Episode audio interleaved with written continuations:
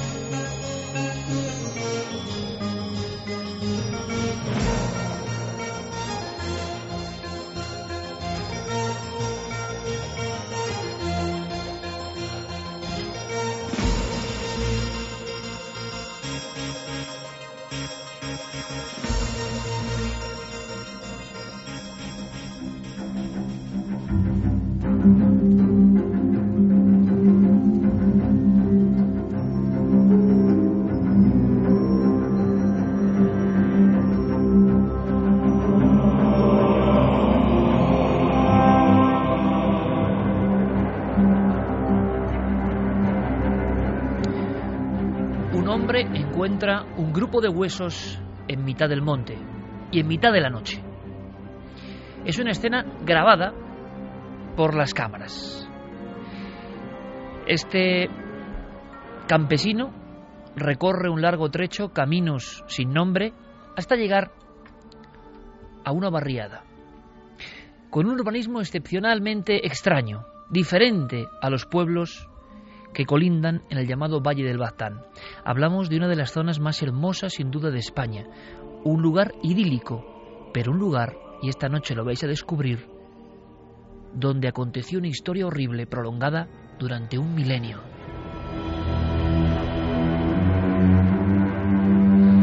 Casi como quien encuentra pruebas de algo prohibido, ese hombre del campo, que ha trabajado de noche sabiendo lo que hacía con su azadón, lleva la pequeña caja de madera donde hay metido los huesos como si fuese un tesoro, un tesoro de otro tiempo, un tesoro con cierta memoria histórica. Las calles por las que va caminando en mitad de la madrugada son diferentes a las demás porque sobre las puertas no hay blasones, no hay recuerdos de hidalguía, no hay esa grandeza con títulos nobiliarios que se reparten por todo el Valle del Baztán. Podríamos decir que este hombre que ha encontrado los huesos en el monte está atravesando un gueto, un gueto con muchos siglos a su espalda. Pero, ¿quién vivía en ese gueto antiguo? ¿Por qué ocurre esto hoy, si es que ha ocurrido así? ¿De quién son esos huesos? Hay muchos más huesos en montes del Baztán que hablan de una historia de etnia maldita. ¿Es posible que una etnia maldita, una etnia secularmente marginada, una etnia a la que se relacionaba con el maligno directamente y con pactos antiquísimos. ¿Es posible que todo eso siga vivo hoy, en el 2012? ¿Es posible que un equipo se encuentre con la sensación de que el estigma no ha pasado? ¿Quiénes eran esos hombres que hoy solo son huesos en mitad del monte? Esta noche vamos a descubrirlo.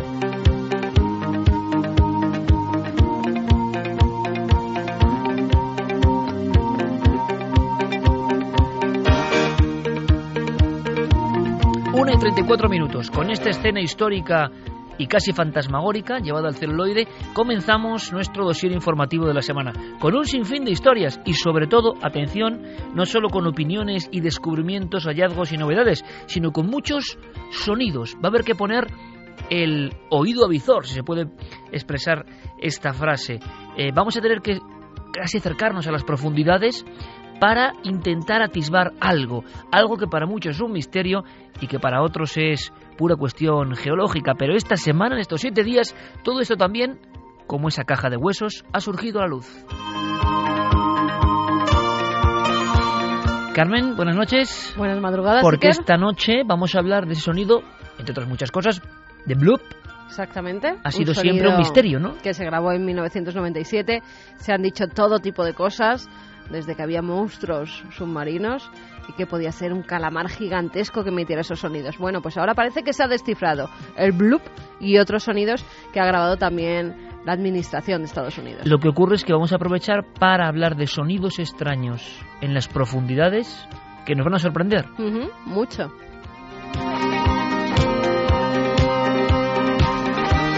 Santiago Camacho, compañero, buenas noches. Buenas noches, Iker. Estás muy emocionado con una historia mm, que es muy actual, parece mentira. Pero que para entender su esencia, también como en la primera escena, hay que viajar en el tiempo, ¿verdad? Pues sí, porque prácticamente todas las semanas contamos historias que podrían ser el comienzo de una novela, el comienzo de una película de suspense.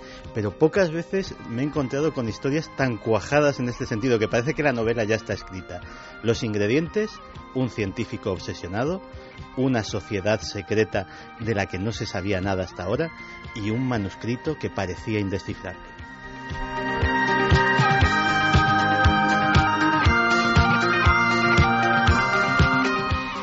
Van a pasar muchas cosas esta noche y espero que nos acompañéis. Claro que sí, como siempre, queremos disfrutar con vosotros del auténtico misterio, del misterio actual, de lo que está ocurriendo ahora mismo, que muchas veces nos hace echar la mirada atrás. Pero también hablamos de cosas que están pasando en estos días. Javier Pérez Campos, compañero, buenas noches. Vamos a ver si te escuchamos bien. Javier, de nuevo, buenas noches. Buenas noches. Ahora sí, ahora sí. Había ahí una especie de, de extraño mutismo. ¿Será que no quieren que hablemos de fenómeno ovni? Eh, en la franja final del programa vamos a hablar de varios casos. De nuevo, fuerza de seguridad del Estado. Y algo que sí que te gusta mucho, porque es un caso como clásico, un caso antiguo, un caso de persecución tipo años 70, eh, familia o una pareja aterrorizada, eh, luz a poca distancia y pánico en la carretera. Y precisamente Iker en una semana en la que los medios de comunicación empiezan a decir que el fenómeno ovni se está diluyendo y que la verdad podría no estar ahí fuera.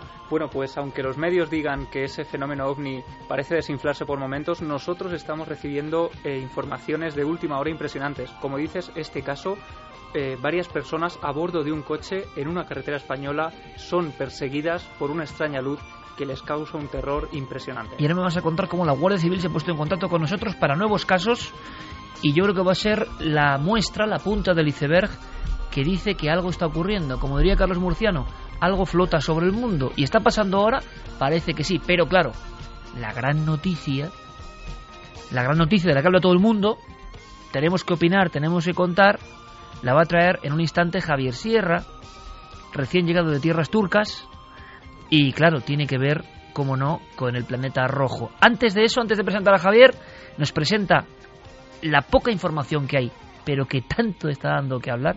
Habría que hacer una búsqueda ¿eh? de Marte, eh, noticias de Marte, nombre Marte o Mars, eh, a qué nivel ha llegado. ¿no? Imagino que a los primeros de las búsquedas mundiales. ¿Por qué? ¿Es la historia de un rumor o hay algo más que un rumor?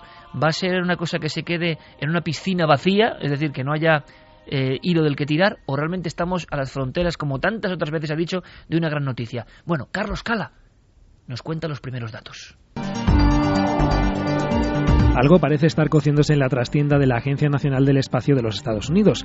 Esta semana ha circulado por diversos medios internacionales el rumor de que el robot Curiosity ha encontrado algo en la superficie de Marte digno, y citamos literalmente, de figurar en los libros de historia. ¿De qué se trata? Hasta este momento nadie lo sabe, pero todo apunta a unas muestras tomadas por este ingenio teledirigido y analizadas en su pequeño y sofisticado laboratorio de a bordo. Uno de los investigadores de este proyecto de la NASA, John Grotzinger, ha confirmado que existe tal información, pero advierte de que está siendo examinada a conciencia por un equipo especializado antes de darla a conocer. ¿Qué se ha descubierto en Marte? De momento solo podemos esperar.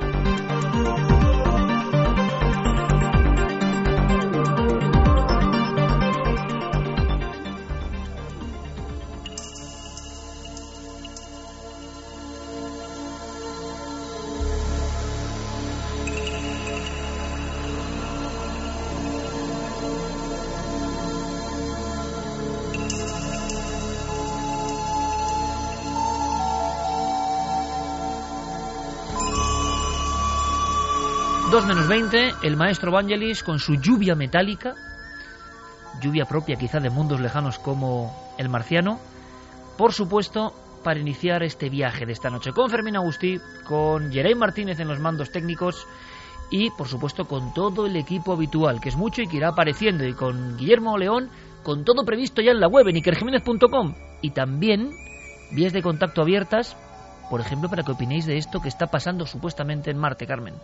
A través del correo electrónico, como siempre, milenio3 con número arroba cadenacer.com y en las redes sociales nos pueden buscar en Nave del Misterio, en Twitter, en Facebook y en Google Plus.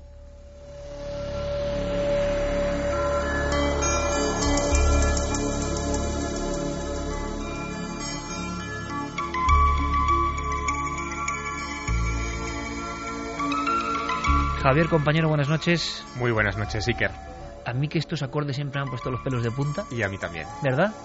Y además, eh, quizás sean los más propios que tenemos en nuestra discoteca para hablar del tema que va a abrir Milenio 3 esta noche, que es Marte, el misterio marciano.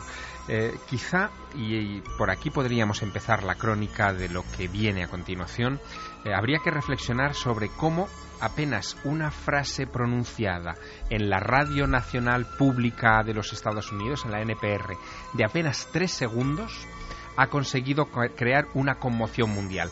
Una frase que, por cierto, yo no he oído eh, reproducida en ningún medio de comunicación español en estas fechas, y mira que se ha hablado y se ha ido dando Una frase de tres segundos. Una frase de tres segundos. Monta el tsunami marciano. Una frase de tres segundos que me gustaría que escucharas. Es la frase pronunciada por John Grotzinger este pasado martes, día 20, por la mañana, en el programa matinal eh, estrella de la radio pública norteamericana, donde, eh, en fin, anunciaba que había un descubrimiento a punto de darse a conocer. Escuchamos a John Grotzinger. Esta información va a entrar en los libros de historia. Tiene un aspecto realmente bueno. Esa es la frase, la frase que ha dado la vuelta al mundo, que ha conmocionado los cimientos de científicos y no científicos, porque de inmediato el rumor indica qué demonios está pasando en el planeta rojo. No es la frase pronunciada por un personaje o un científico cualquiera. John Grotzinger es el responsable de los rover marcianos, de estos vehículos que en estos momentos, eh, en fin, están explorando, especialmente Curiosity, la superficie de Marte. Eh, Grotzinger es el científico al mando de lo que se conoce eh, técnicamente como el Mars Science Laboratory, que es el, el, Curiosity, este vehículo tan, en fin, tan extraño que tenemos en estos momentos sobre la superficie marciana. Él es geólogo, experto en la formación de océanos primitivos y su obsesión desde el principio de esta misión ha sido el encontrar agua líquida en Marte, porque esto significaría que allí podría haber vida. Has dicho bien la palabra obsesión porque yo no sé qué tiene Marte, pero todos los que se meten en su investigación, y ahora lo comentaremos, acaban absolutamente enganchados. Es un planeta diferente a los demás, ¿eh? quizá por ser el más cercano o el más investigado. Bueno, pues imagínate la reacción que ha provocado este personaje, Grotzinger, al dar a conocer, en fin, solamente con esa pincelada breve que tiene en las manos un descubrimiento que una vez que se compruebe, porque aquí viene el kit de la cuestión, eh, va a entrar en los libros de historia. Todo el mundo ha supuesto inmediatamente que se trata de algo relacionado con la especialidad geológica de este investigador, con el hallazgo quizá de agua o de algún otro de agua líquida o de algún otro elemento que permita la vida en el planeta Marte y que, eh, en fin, está siendo meticulosamente confirmado eh, por el equipo que está detrás de este asunto para darse a conocer en una fecha que ya está anunciada.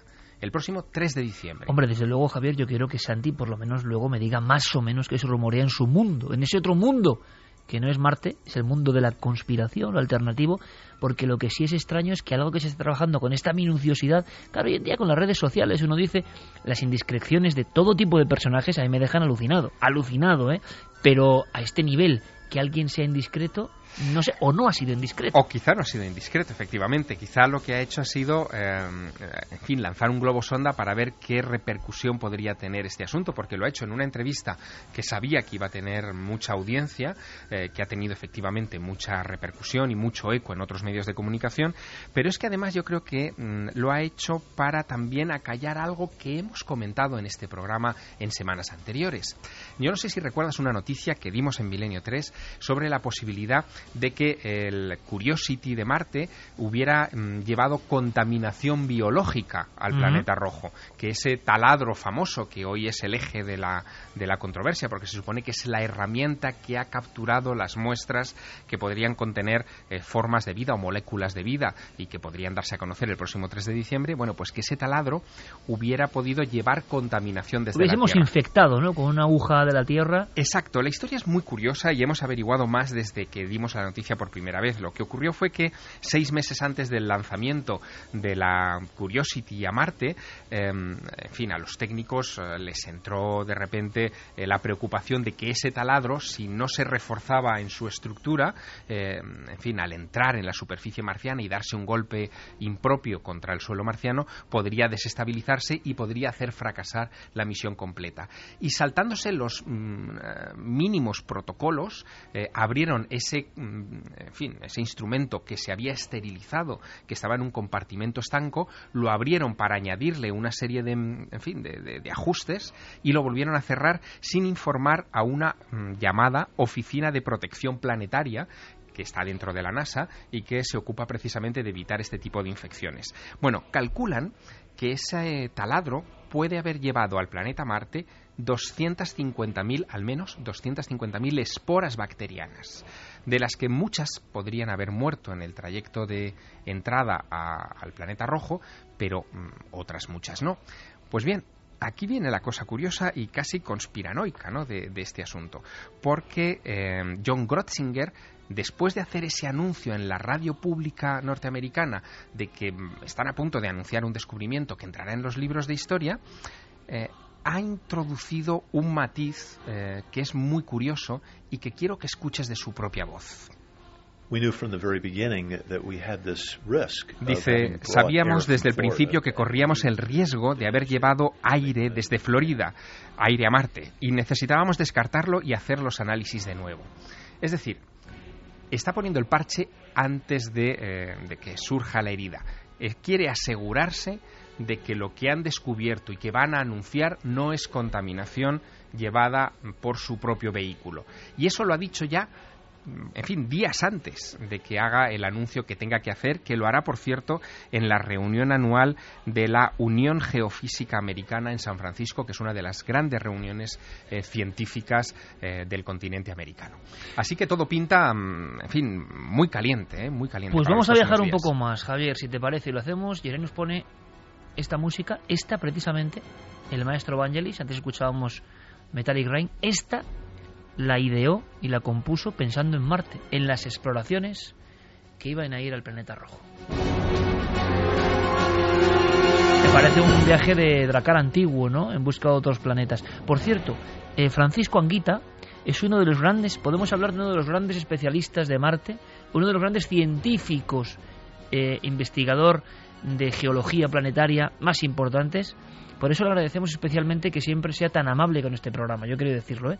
que sea tan amable con este programa. Le hemos preguntado a ver qué opináis, porque ahora enseguida abrimos debate y viajamos a otros mundos, ¿no? Pero claro, esto de Marte, ahora veremos la repercusión que ha habido, pero se me ha olvidado de una cosa.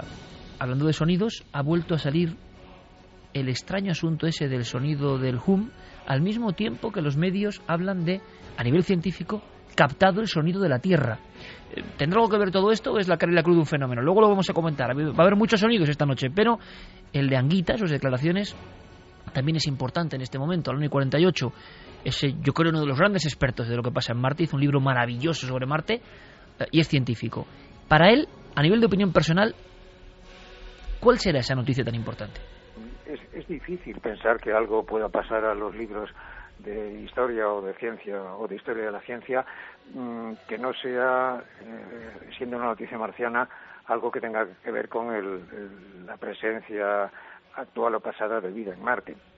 Digo esto porque el asunto del agua, que viene ya repetido desde hace muchos años, se ha vuelto a actualizar hace muy poco por el mismo Curiosity con este hallazgo de unos conglomerados que parecen eh, eh, atestiguar una corriente de agua intensa, de manera que esto no sería ninguna novedad y por tanto yo creo que solo nos queda el, el tema biológico.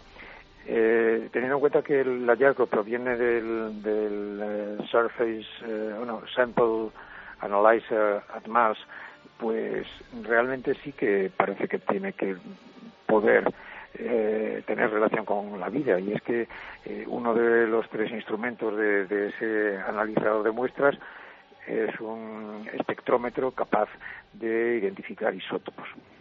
Eh, esto puede tener relación con, el, con un tema que viene coleando desde hace casi 10 años y la existencia de metano en la atmósfera marciana y eh, metano que está surgiendo desde puntos de la superficie, a veces incluso con penachos de, que contienen miles de toneladas del gas. Como este gas puede ser tanto de origen mineral como de origen biológico, eh, no se ha podido resolver nada hasta ahora. Quien ha reaccionado también eh, en medio de esta en fin, controversia internacional eh, ha sido un viejo y estigmatizado científico eh, que ha investigado mucho sobre la cuestión de la vida en Marte, que es Gilbert Levin. Gilbert Levin fue el hombre que se encargó de controlar los experimentos que realizó en 1976 en la superficie marciana otro robot, la sonda Viking. Y ahí ocurrió... Las míticas fotos. Exactamente. Y ahí ocurrió algo en 1976 tremendo, porque eh, ellos realizaron con el control de Gilbert Levin un uh, experimento que consistía en ap aportar un nutriente orgánico al suelo marciano y si liberaba alguna clase de gas o de o, en fin, o provocaba alguna clase de reacción, significaba a ojos de esos experimentadores que había algún tipo de molécula orgánica en el, o sea, en el, en el 76 se inyectó, se puso algo orgánico ¿En Marte? Sí, se intentó, o sea, se hizo ese experimento para ver si se provocaba alguna reacción en el suelo y el suelo liberó oxígeno. Eh, bueno, el tema fue muy controvertido porque esas muestras eh, analizadas de suelo marciano dieron positivo en procesos metabólicos como la fotosíntesis o la quimiosíntesis, pero pese a ello, eh, hubo una oposición mm, frontal de todos los colegas de Gilbert Levin que le atacaron, casi le, acusaron de, de, de, en fin, de, de, haber malinterpretado las pruebas y la conclusión oficial, y te leo textualmente, fue que la Viking no encontró ninguna prueba convincente de vida en la superficie del planeta. Levin entró en un proceso de depresión tremendo, se sintió un marginado, un apestado dentro de la comunidad científica, hizo algunas declaraciones, convocó ruedas de prensa en estos 30 años, tratando de defender su honorabilidad y la viabilidad de sus experimentos. Y este hombre, cuando Vuelve a entrar en escena. Exacto, cuando han saltado estas declaraciones eh, de John Grotzinger, ha saltado inmediatamente a, a, a la opinión pública y eh, ha dicho que bueno que hay que estar muy atentos porque esto va a confirmar que él hace 30 años tenía razón, que en Marte hay vida.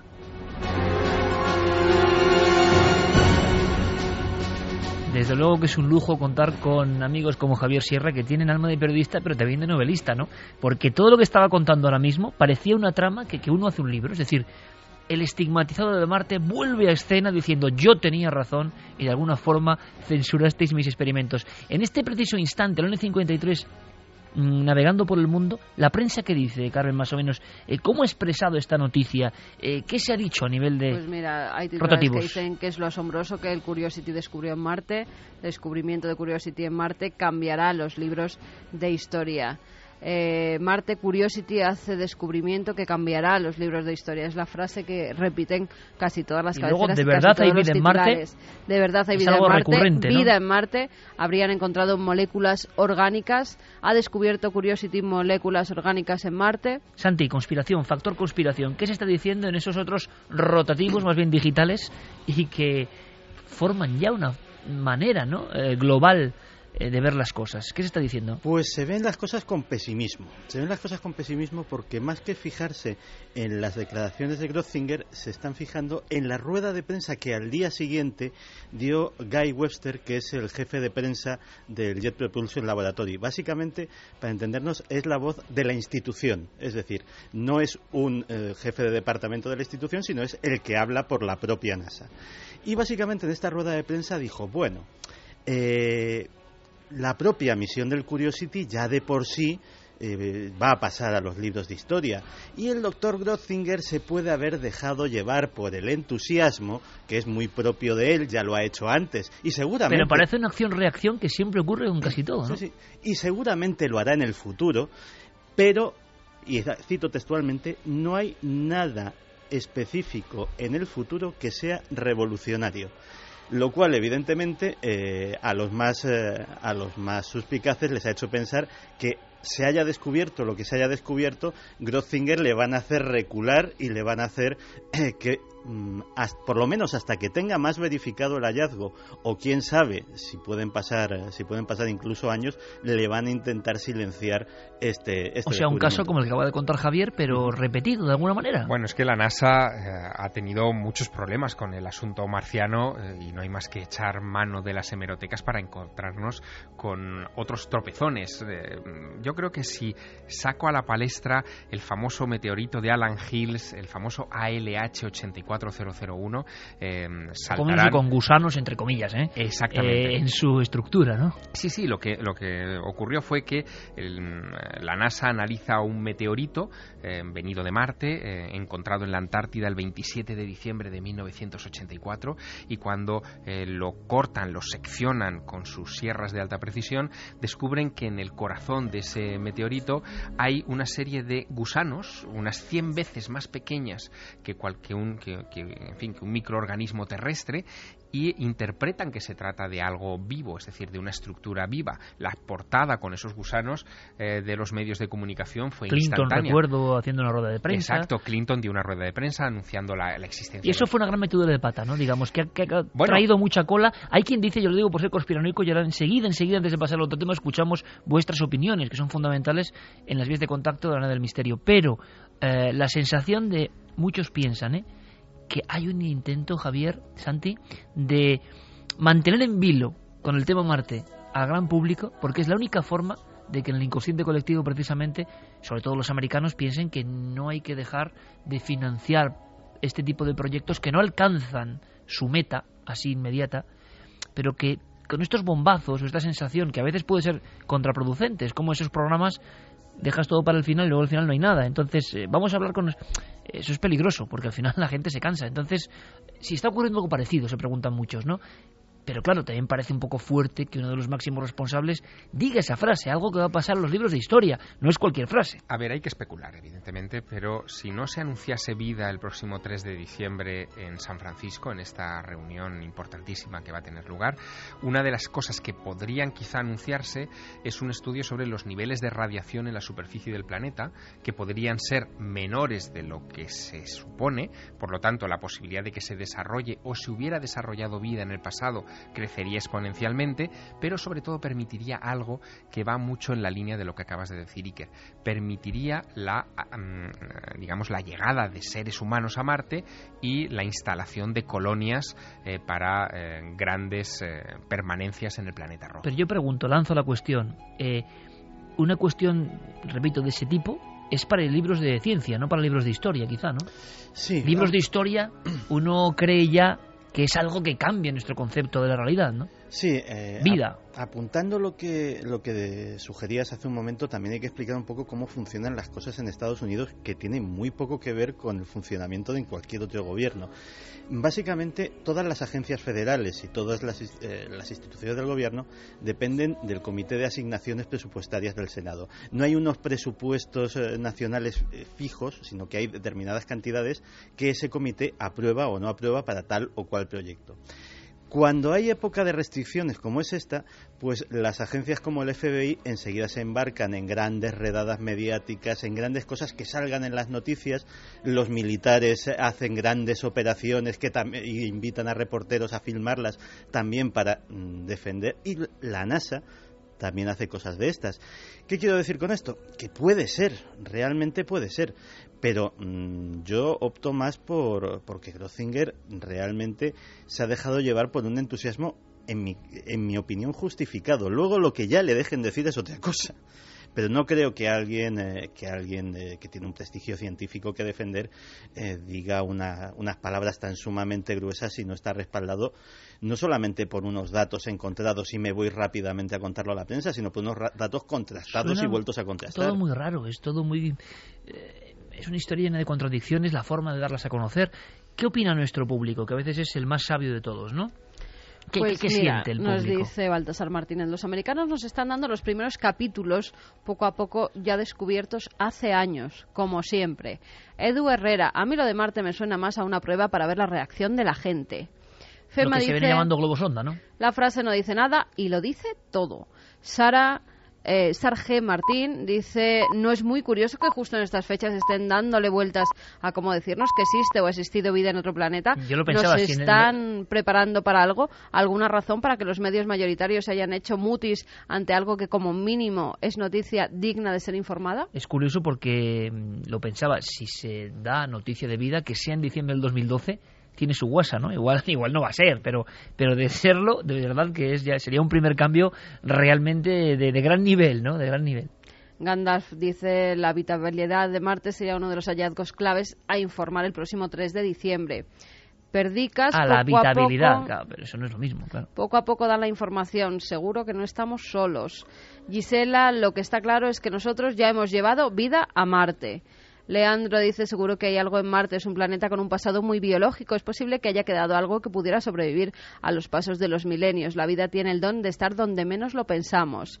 Elkin dice que en 2009 se descubrieron emisiones de metano en la atmósfera marciana. Aunque la explicación geológica sea una posibilidad, ningún científico puede descartar a día de hoy que este metano haya sido producido por formas de vida marciana. Ojalá. Raúl Rodríguez dice que en 50 años los humanos estamos allí viviendo seguro. Bueno, Ojo. sí, eh, Hay una cosa que sobre lo del metano, lo del metano fue también la NASA reculó en ese asunto y lo cal- calificó de un falso positivo, es decir, dijeron que luego comprobando eh, no habían vuelto a encontrar esas trazas, con lo cual eh, siempre hay un, eh, una de cal y otra de arena, un paso adelante y otro hacia atrás en esta historia que se está convirtiendo en una constante en todo Sí, y que yo no sé si llega a aburrir a la gente. ¿En qué sentido? Parece que ya, que ya, que es el momento, que ya, ¿os acordáis? Otro anuncio de la NASA importantísimo, otra rueda de prensa, todo el mundo pensando que se iba a anunciar vida, y luego era la historia esta del azufre, de las bacterias. Que tampoco. mm, hombre, claro, Dio pa- un paso de gigante. Que yo entiendo que para los científicos son cosas vitales, realmente históricas, pero para los científicos, pero para el común de los mortales sabe a poco, ¿no? En ocasiones.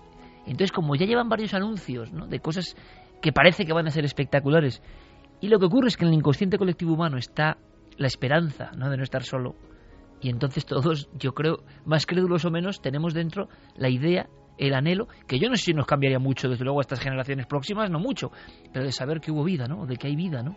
Y entonces esa esperanza se Hombre, mantiene. Claro No, sí, que cambiaría. Cambiaría mucho, sí, Cambiaría yo creo que sí. muchísimo la, lo que hemos estado Para- buscando para y lo que hemos estado, claro, Sí, bueno, esperando, cómo vida, no va a vida- cambiar. vida a No, no, no, nivel microorgánica. No, pero incluso cambiaría. el- Sí, bueno. No, no, vamos a ver. Por Otro ejemplo, tipo de vida, ¿por qué no? cambiarían los objetivos, por ejemplo, de la NASA, que podría vivir una nueva era mm, dorada, ¿no? Pero digo nosotros, nosotros, la vida del hombre y la mujer normal y corriente. Pero ¿y si no es a nivel Hombre, no, ya, orgánico? eso es impo- yo Ah, ¿Imposible por qué? Es Bueno, ya, claro. Antes se decía que era imposible que hubiera agua en Marte. Sí, sí.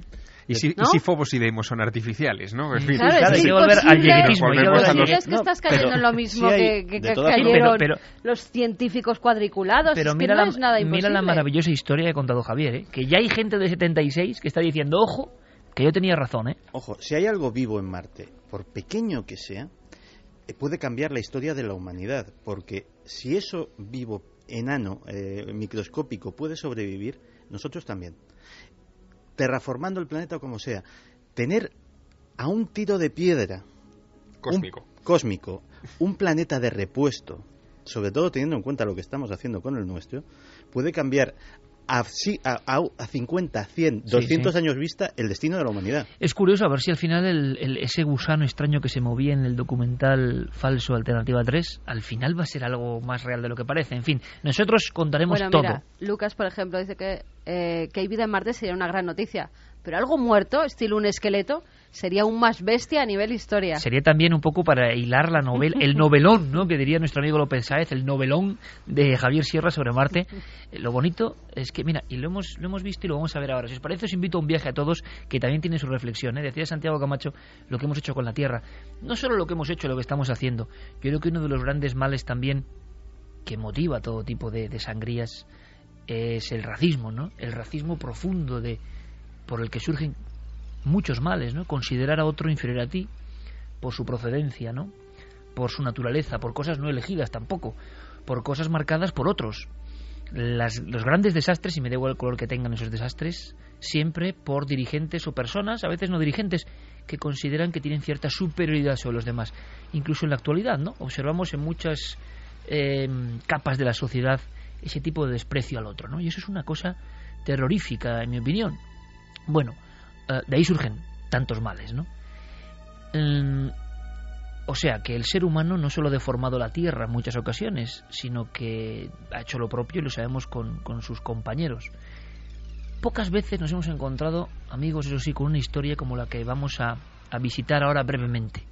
Sí que alguna vez, ¿verdad? Hemos hablado de ella, de los personajes fundamentales. ¿A quién pertenece esa osamenta encontrada en mitad de un monte? Pero es que hay muchas, hay muchas fosas comunes que no son precisamente de la guerra civil, son fosas anteriores y también cuentan su olvido, su marginación. Yo creo que es la historia de racismo más brutal ocurrida en nuestro país, sin duda alguna, ¿no? Porque aquí sí que no ha habido ningún tipo de compensación. La marginación ha sido tal que me cuentan, y lo hace, vamos a hablar con él, Iñaki Lizalde, director de cine e investigador de alguna forma, que estos seres malditos, así fueron considerados, siguen de alguna forma viviendo su desgracia. ¿En qué sentido? En que todavía hoy en un valle de Navarra, el valle del Baztán, sigue existiendo esa especie de mirar por encima de quien fue agote. Esa es la palabra, los agotes. Porque los agotes siguen siendo un misterio histórico de primer nivel. Aquí a nuestra vera, lo tengo, está entre Javier y yo ahora mismo, Juan García Tienza, que seguro que nos escucha, eh, con su forma de ser, ¿no? Y su ceño fruncido de erudito español auténtico y ancestral, guía de los pueblos malditos españoles. Ah, en ese libro, editado por Arín, toda una generación supimos por vez primera de los chuetas, los brañeros de Logrosán, los urdanos, o por ejemplo, los agotes, quizá era lo más extraño. Se hablaba de una raza distinta que llegó en el medievo, que nadie sabe quiénes eran, que vinieron como esclavos, que eran muy altos, rubios, de ojos azules, la inmensa mayoría, muy pálidos, con extrañas costumbres, una música ancestral que decían que compungía el alma de quien le escuchaba, grandes artesanos, pero por algún motivo empezó a haber una leyenda en torno a ellos, una leyenda que ha durado casi mil años. Lo que sabemos hoy es que no se les podía bautizar en la misma pila. El famoso agote non pasabuntur, eh, la puerta pequeña en las iglesias de las aldeas. Toda la gente entraba por su puerta, ellos tenían una aparte, hay que imaginarlo. Decían que las huellas de sus pies descalzos, trabajando en el campo, abrasaban la tierra, que su orina quemaba los montes, que todo lo que hacían era propio de seres maléficos que en un tiempo pasado habían pactado con el diablo. Algo tan ridículo hoy en día, con la visión científica o racional, se ha mantenido durante mil años, entremezclado en una trama increíble. Pues bien, ¿os imagináis que aparezcan de alguna forma eh, restos de estas gentes en los montes? Vamos a viajar. Eh, se ha hecho una película, por eso hablo yo de una escena inicial, llamada Baztán. Es una película muy sui generis, es una película que seguro para los interesados del tema de los agotes puede ser, porque se habla de investigación también, sobre este extraño enigma de un pueblo que tiene descendientes todavía hoy, que de alguna forma vivió esclavizado, maldito, condenado a su suerte desde el siglo XII en las alturas de Navarra. Esta película tiene un fragmento absolutamente clave que nos cuenta un poco, nos resume esta historia. Estamos viendo a Carmelo Gómez, el gran Carmelo Gómez, buen amigo de este programa, eh, como inquisidor, que llega a unas tierras y alguien dice una frase que para él es incomprensible, ¿no? Un mundo nuevo. Escuchamos. ¿Agote? ¿Qué es agote? Alcalde, le estoy haciendo una pregunta. ¿Qué es agote? Agote. Mala gente. Solo traen daños, deshonra y vergüenza. Padre, ¿qué sabe vuestra merced de todo este asunto, padre? Contagian enfermedades. No conozco mucho del caso, vuestra merced, pero he oído que son una especie de herejes con el rabo de Satán. Interesante, interesante, interesante, muy interesante. ¿Existen agotes aquí? Algunos al servicio del señor de Ursúa. Viven en el otro lado del río, en el barrio de Bozate. Viven en el otro lado del río, en el barrio de Bozate, barrio que existe. Y ahí las casas no son blasonadas, ahí no hay hidalgos ni personas de linaje importante. Hay una especie de urbanismo que nos recuerda a la esencia de los guetos, que luego hemos visto en diferentes partes de la historia y del tiempo. ¿Quiénes eran? ¿De dónde venían los agotes? Llamados cagots con este nombre en Francia y supuestamente procedentes de algún tipo de reminiscencia de pueblos bárbaros. ¿Por qué tan melancólicos? ¿Por qué esos instrumentos? ¿Por qué esa especie de, de asumir lo que les estaba pasando? No podían casarse más que entre ellos. Hay que pensar lo que estamos hablando. ¿eh? Por supuesto, no podían tener, sí que eran considerados cristianos, nadie podía salirse de la norma, católicos, pero como decimos, la Iglesia era la primera que muchas veces los tenía absolutamente aparte. ¿Por qué ese mito de haber pactado con el diablo? ¿De dónde viene esto? Claro, es posible que en el 2012 esto continúe de alguna manera. En fin, vamos a descubrirlo. Vamos a hablar con el hombre que ha dirigido el equipo y la película, que ha investigado, que ha hecho una mitad película, casi mitad documental, ¿no? ¿Qué pasa hoy con esta raza maldita? La más maldita de todas las razas españolas. Nos escucha ya eh, nuestro querido amigo Iñaki Elizalde. Buenas noches. Hola, ¿qué tal? Buenas noches, Iker. Iñaki, Bazán, un proyecto en el que te metes, ¿por qué? Porque desde luego yo creo que es eh, la única película que ha abordado un tema tan apasionante y que como siempre ocurre, ¿verdad, eh, compañero? Eh, esto seguro que si de fuera analizasen toda la historia, los documentos, lo apasionante del asunto, pues hubiese habido grandes producciones, ¿no? Tienes que llegar tú en pleno 2012 para, para contar al mundo lo que fue los agotes. ¿Por qué te metes en esto? Bueno, en principio hay unas ganas por parte de, de, la gente del Valle del Baztán por contar algo que durante tantísimo tiempo habían guardado en silencio, ¿no? Y en un momento determinado se les ocurre la posibilidad de poder contar la historia.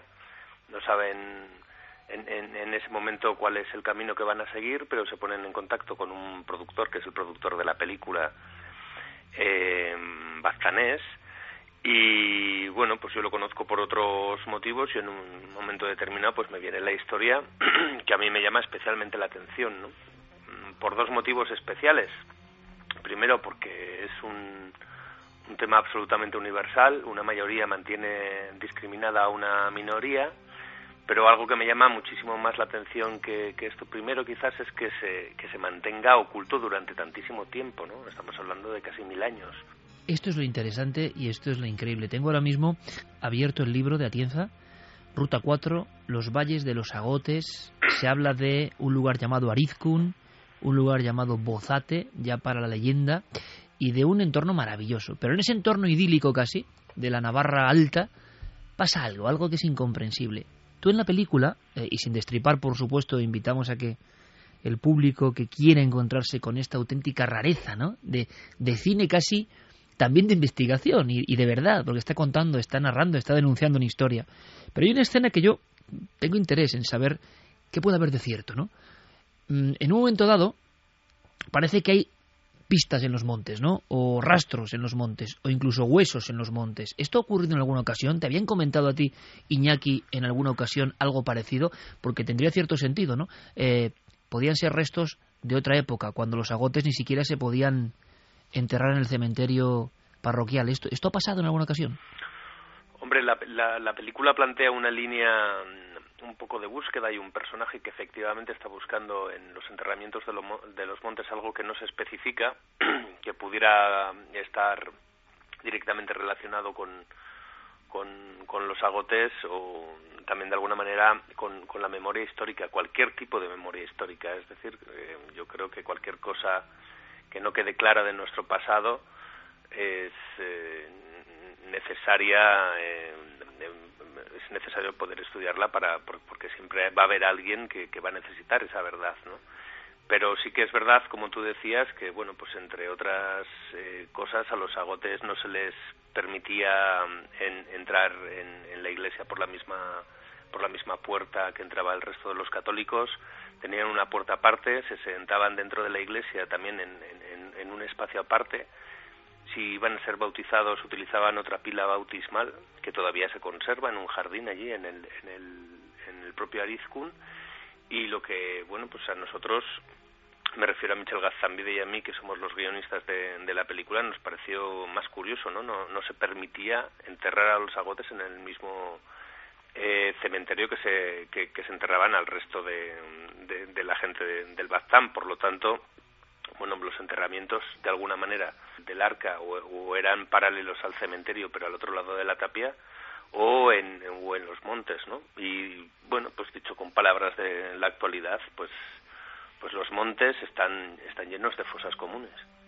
Es verdad que eso es eh, impactante porque te conecta directamente con una historia, como tú decías, casi milenaria, una historia de racismo o algo más que racismo incomprensible, porque, claro, ¿qué queda de los agotes hoy? Eh, Iñaki, esa sería un poco una parte de la investigación que nos interesa. Eh, en la película, y tampoco hay muchas más pistas, pero hay una especie de, de constante referencia, ¿no? A algo que está ocurriendo, el trabajo de un equipo, un equipo que, que se encuentra en su labor artística con un enigma que muchos quieren silenciar. ¿Ese silencio en torno a los agotes, esa vergüenza o esa estigmatización continúan hoy? Bueno, hay una verdad que nosotros nos encontramos y, comprobamos, o sea, a mí no me cabe ninguna duda, y es que el, el tema de los agotes es un tema que en la actualidad existe. Hay un, hay un diálogo entre el, propio Carmelo Gómez en un momento de, de la película cuando le pregunta a un concejal, ¿no? Pero los, los agotes, eh, el tema de los agotes sigue existiendo y el concejal le dice, sí, pero, pero no es lo mismo. Pero se sabe quién es agote y quién es no, le dice Carmelo. Y el concejal le contesta, sí, sí, se sabe, se sabe. Y Carmelo acaba diciendo, sí, pues entonces si se sabe es que está, ¿no? Cuando íbamos a Bozate y los días que rodamos en Bozate, pues siempre fueron días con cierta tensión, ¿no? Hay un tema que se ha mantenido a lo largo del tiempo. Los abuelos todavía recuerdan que cuando eran niños, los abuelos eh, agotes, el resto de los niños les tiraban piedras para que no pudiesen entrar en la escuela. O todavía recuerda alguno como, bueno, pues, pues los, los propios agotes iban a las fiestas de Arizcun a tocar el chistu para que el resto de la gente pudiese bailar, pero a ellos no se les permitía poder bailar o poder relacionarse con, con, gente del, del propio pueblo, por lo tanto existe y eso existe hasta que llegamos nosotros, eso seguía existiendo de alguna manera, ¿no? Nosotros siempre quisimos proponer la película de una manera conciliadora, pero en, en la actualidad todo el mundo sabe quién es Agote y quién es no. En los años 50, por lo tanto, años 40, esto pasaba. Eh, prácticamente tenemos la imagen de unos seres de unos seres humanos que se les acusaba poco menos que de pactar con el diablo, de contaminar los campos con las plantas de sus pies. Estos son documentos reales, ¿no? Que, que, han pesado mucho sobre esa zona de, Navarra. Sí, sí, en el siglo XV, siglo XVI se le pide al, al Papa, bueno, porque en definitiva eran tan católicos como, como el resto y, bueno, pues hacen hay un intento bueno pues normalice su, su situación el Papa de Roma pide a las Cortes de Navarra en ese momento que efectivamente se normalice la situación.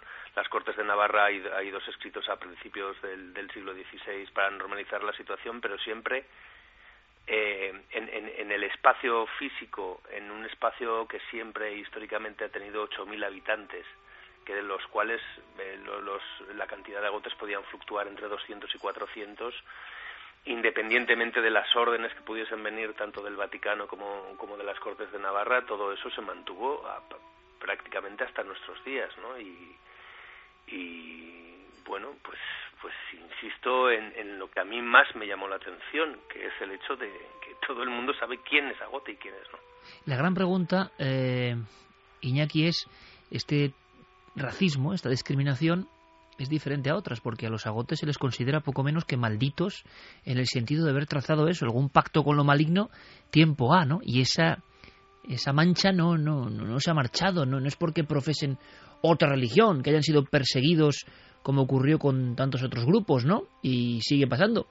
Pero en este caso parece que la cuestión es mucho más esotérica o espiritual, no sé, ¿por qué, por qué se, ¿De dónde vendrá ese, ese estigma hacia los agotes, no? Bueno, yo, yo, yo, creo que hay dos cosas importantes, ¿no? La primera es que el grupo, el grupo baztanés es un grupo muy cerrado y, luego, en, en, incluso en la actualidad, que es un poco de lo que, de lo que estábamos hablando, ¿no? En, en este último momento. Y luego, bueno, pues el hecho diferenciador, aquel, ¿no? En un, en un momento determinado alguien trae el, el terrateniente de aquella época, en el siglo XII, trae a un grupo de personas para que sean sus siervos, sus siervos o sus esclavos y pronto se ve que, la relación con, la gente del valle no va a ser posible y se le recluye en un gueto.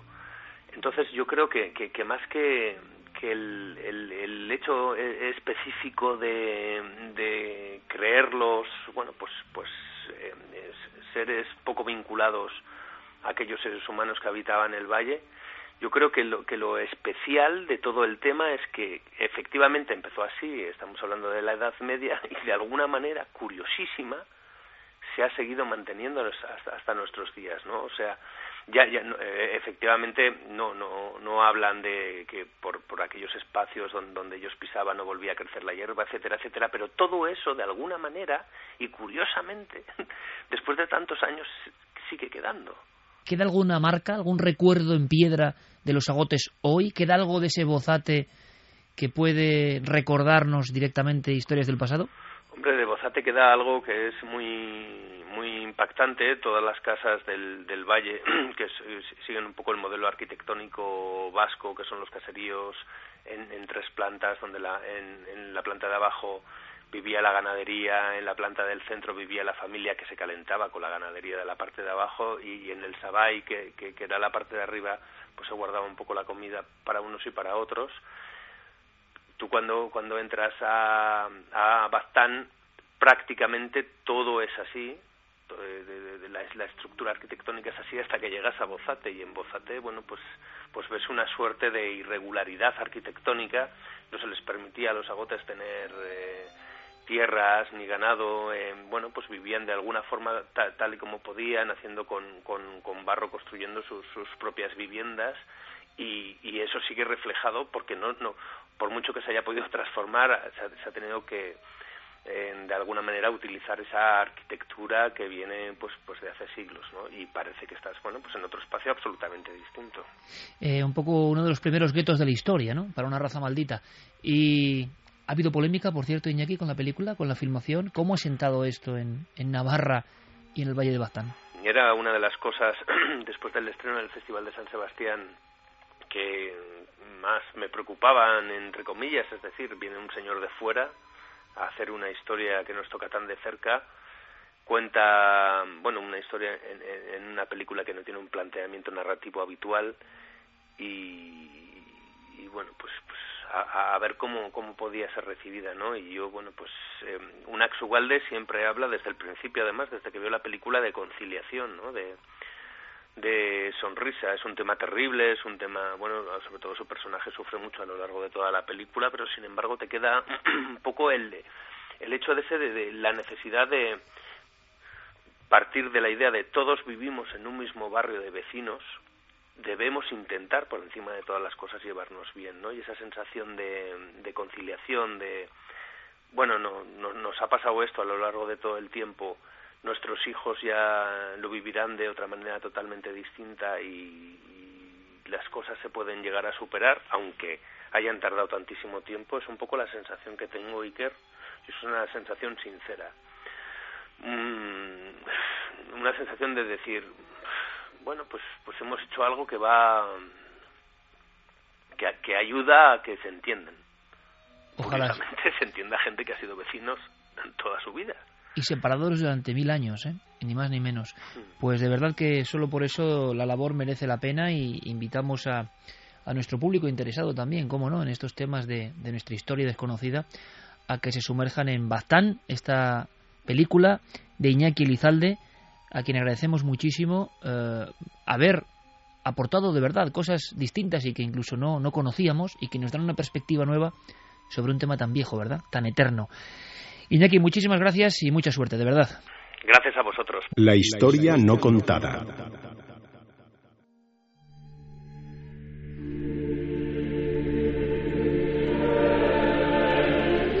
Decía José María del Río con su voz y si lo dice José María del Río es que va a misa, la historia no contada. Esta es la historia no contada. Eh, uno de sus escribas importantes fue Juan García Tienza y tantos otros, ¿no? No sé qué os ha parecido a mí, que yo me he interesado por el tema de los agotes, que he rodado por esas tierras, que hoy este equipo haya detectado todo eso, me sorprende. La historia de abuelos, hablamos años 50, apedreados por los otros niños porque los consideraban descendientes de los agotes, demuestra mucho de lo que es el género humano, ¿eh? Yo creo que una clave interpretativa para esta historia y que podríamos utilizar como hilo de Ariadna para llegar a, a la identidad, al porqué de, en fin, de esa inquina contra los agotes, tiene que ver con el escrúpulo religioso. Ha salido mucho en la conversación con el director de la película uh, este detalle de que los bautizaban en una pila distinta a la de ahí. la parroquia, que sigue allí, o entraban al templo por una puerta o por una portezuela distinta. Está indicando que hay un separatismo que eh, viene de la institución más importante del periodo en el que surgen los agotes, que es la Edad Media. Estamos hablando en torno al año 1000 más o menos, ¿no? Mil y poco. Bueno, hay un observador de la naturaleza hispana muy agudo que es Pío Baroja, el, gran Pío Baroja. Este hombre escribió en 1935 un libro que se llamaba Las horas solitarias. Era un, una especie de cuaderno de viaje. Él eh, recorrió toda la península ibérica, pero especialmente las tierras del norte, las suyas, y hace un retrato de, de cómo son las gentes. No de vivía los lejos los agotes, ¿eh? No, Era no. de Vidasoa, no vivía lejos. Exactamente. Bueno, pues eh, Pío Baroja eh, llega a identificar de alguna manera a los agotes con los cátaros. Es decir, que son descendientes de los cátaros, que el origen de, de, esa animadversión en toda la zona, no solo de Navarra, también de Aragón, también de Cataluña. ¿Y de Francia? También de Francia. Sí, señor, era un dato olvidado y que aparece también en Julio Caro Baroja, otro gran. La posibilidad de ni más ni menos, no veas como los pelos de punta, grupos de cátaros que han huido de la quema. Exacto. Grupos de cátaros que además, fíjate, eh, ha salido en la conversación también un detalle muy curioso. Hay pocos documentos históricos relativos a los agotes. Uno de los pocos documentos históricos son esas cartas que envían los agotes a nada menos que el Papa León X, el Papa que retrata a Rafael, ¿no? O sea, esa obra maestra de la pintura. Bueno, pues en, en, esas cartas, ese grupo de gente eh, que, que, pide de alguna manera que los integre el Papa en la cristiandad, que eso ya es un detalle muy curioso, eh, sugieren que son descendientes de los albigenses, de, de, de los cátaros. ¿no? Por lo tanto, quizá ahí es donde encontremos la raíz para descifrar este misterio. Que si podemos tipo... resumir cátaros era muy difícil, ¿no? Pero esa gente que se separó de la doctrina de la Iglesia, una Iglesia más pobre, más auténtica, poco dada a, a, a los vicios que estaba viendo en la Iglesia y que fueron exterminados, por resumir bueno, muchísimo, y ¿eh? con, y con, en Monsegur. Eso es, y con, y con teorías eh, o con planteamientos eh, religiosos muy extremos. Ellos negaban la divinidad de Jesucristo, eh, la virginidad del, de la Virgen María. En fin. Permitían a la mujer estar en los ritos, digamos. Absolutamente. Es decir, era una herejía brutal, Carmen. Hay todo tipo de, de, teorías sobre de dónde vienen los agotes. Incluso dicen que hay documentos desde el siglo XIII, desde 1288, que ya hablaban de ellos. Pero historiadores eh, han llegado, muchos de ellos, a la conclusión de que podían tratarse de leprosos, que en un momento dado es verdad. esos leprosos hubieran sido apartados de la sociedad y entonces ya tanto ellos, al ver que esa enfermedad no era real por algún tipo eh, de característica que tenían en la piel, no era la enfermedad, sino era algo dermatológico. Pero muy que esa enfermedad no se desarrollara y tanto ellos como sus hijos como sus nietos hubieran estado ya por siempre como apestados, como claro. eh, socialmente apartados ante ese miedo de que la enfermedad pudiera surgir y se le pudiera pegar a los otros. Cuestión religiosa, como decía Javier, y muy interesante, cuestión científico-médica, porque si os dais cuenta, incluso en el fragmento de la película, se hace alusión a que causan enfermedad. Causan claro. enfermedad en el campo y en las personas. Y eso que genera un miedo tremendo También en esos porque tiempos, se decía que olían mal, que traían eh, pues, eh, enfermedades. Algunos decían que venían de Siria y que traían enfermedades de allí, claro, que eran teorías diferentes, de todo tipo. que había... Uno de los grandes enigmas que poco se ha tratado, incluso hay alguna novela, ¿no? Pero mm. poco, poco lo tenemos en España, ¿no? Es que eh, este país para un etnógrafo, bueno, para un etnógrafo, para un zoólogo, museo, para un botánico, es un museo, es un museo. Pero para un etnógrafo, Menos pa pero no, no nos damos mucha cuenta, ¿eh? O sea, tiene que venir alguien de fuera para hacer la gran novela de Lagote, porque esto hace un Romeo y Julieta, o sea, Lagote, que habría muchos que seguro agotes y no agotes intentaron eh, casarse, huir de esa, de esa inmundicia, ¿no? Lo que peor se veía precisamente era que eh, pudiera haber algún tipo de matrimonio. Exactamente. Es decir, quizá eso también es el origen de algunas de estas de estos problemas que apuntaba Carmen, ¿no? Es decir, al ser eh, endogámicos eh, podía haber una degeneración eh, genética Mm. que provocara malinterpretaciones a ese respecto. Pues lo que iba a decir, que este país para un etnógrafo es un campo ina- inacabable, porque eh, una de las cosas que no sabemos es que en España hay razas. Hay varias razas, bastantes razas. No solamente estamos hablando de los agotes, están los vaqueiros de alzada, Los están, vaqueiros de alzada. están los pasiegos, están los mercheros, que los mercheros es un enigma también insondable, que han convivido en nuestras ciudades, eh, al lado de los gitanos, en una posición muy difícil, sin ser ni payos ni gitanos, que muchos piensan que son eh, antiguos moriscos que eh, sobrevivieron a la expulsión y que se dedicaron a la vida nómada y así han ido eh, viviendo Claro, con nosotros. pues los chuetas, Ujú. brañeros de Logrosán, bueno, se mencionan, si alguien quiere saber más, la película es Baztán, y luego si quiere alguien investigar, Julio Coro Baroja hizo unos libros impresionantes, hay alguna estudiosa italiana que hizo algún libro de agotes impresionante, lo dicho, ¿no? Tiene que venir de la Universidad de Bolonia, pasarse 10 años y decir, este es el caso más increíble de la historia. El caso de, o sea, la descripción de, Bo- de Bozate, o cómo tuvo que ser eh, ese gueto, es como un poco Auschwitz hace, si uno lo piensa, ¿no? Gente que no podía relacionarse y sobre todo recomendamos la guía de los pueblos malditos españoles, ¿no? Para tener las primer- los primeros datos. Fíjate, Pero como te digo, Santi, es que este caso están otras etnias o razas o como quiera llamarse, se fueron esparciendo, pero es que quedó un barrio físicamente al otro lado del río de los malditos, que eso nos parece, o sea, no ha ocurrido en otros casos, ¿no? Además hay cosas curiosas, por ejemplo, el- en un juicio el testimonio de siete hombres libres equivalía a 30 gotes. Tenían que llevar siempre una marca roja para distinguirse de los otros.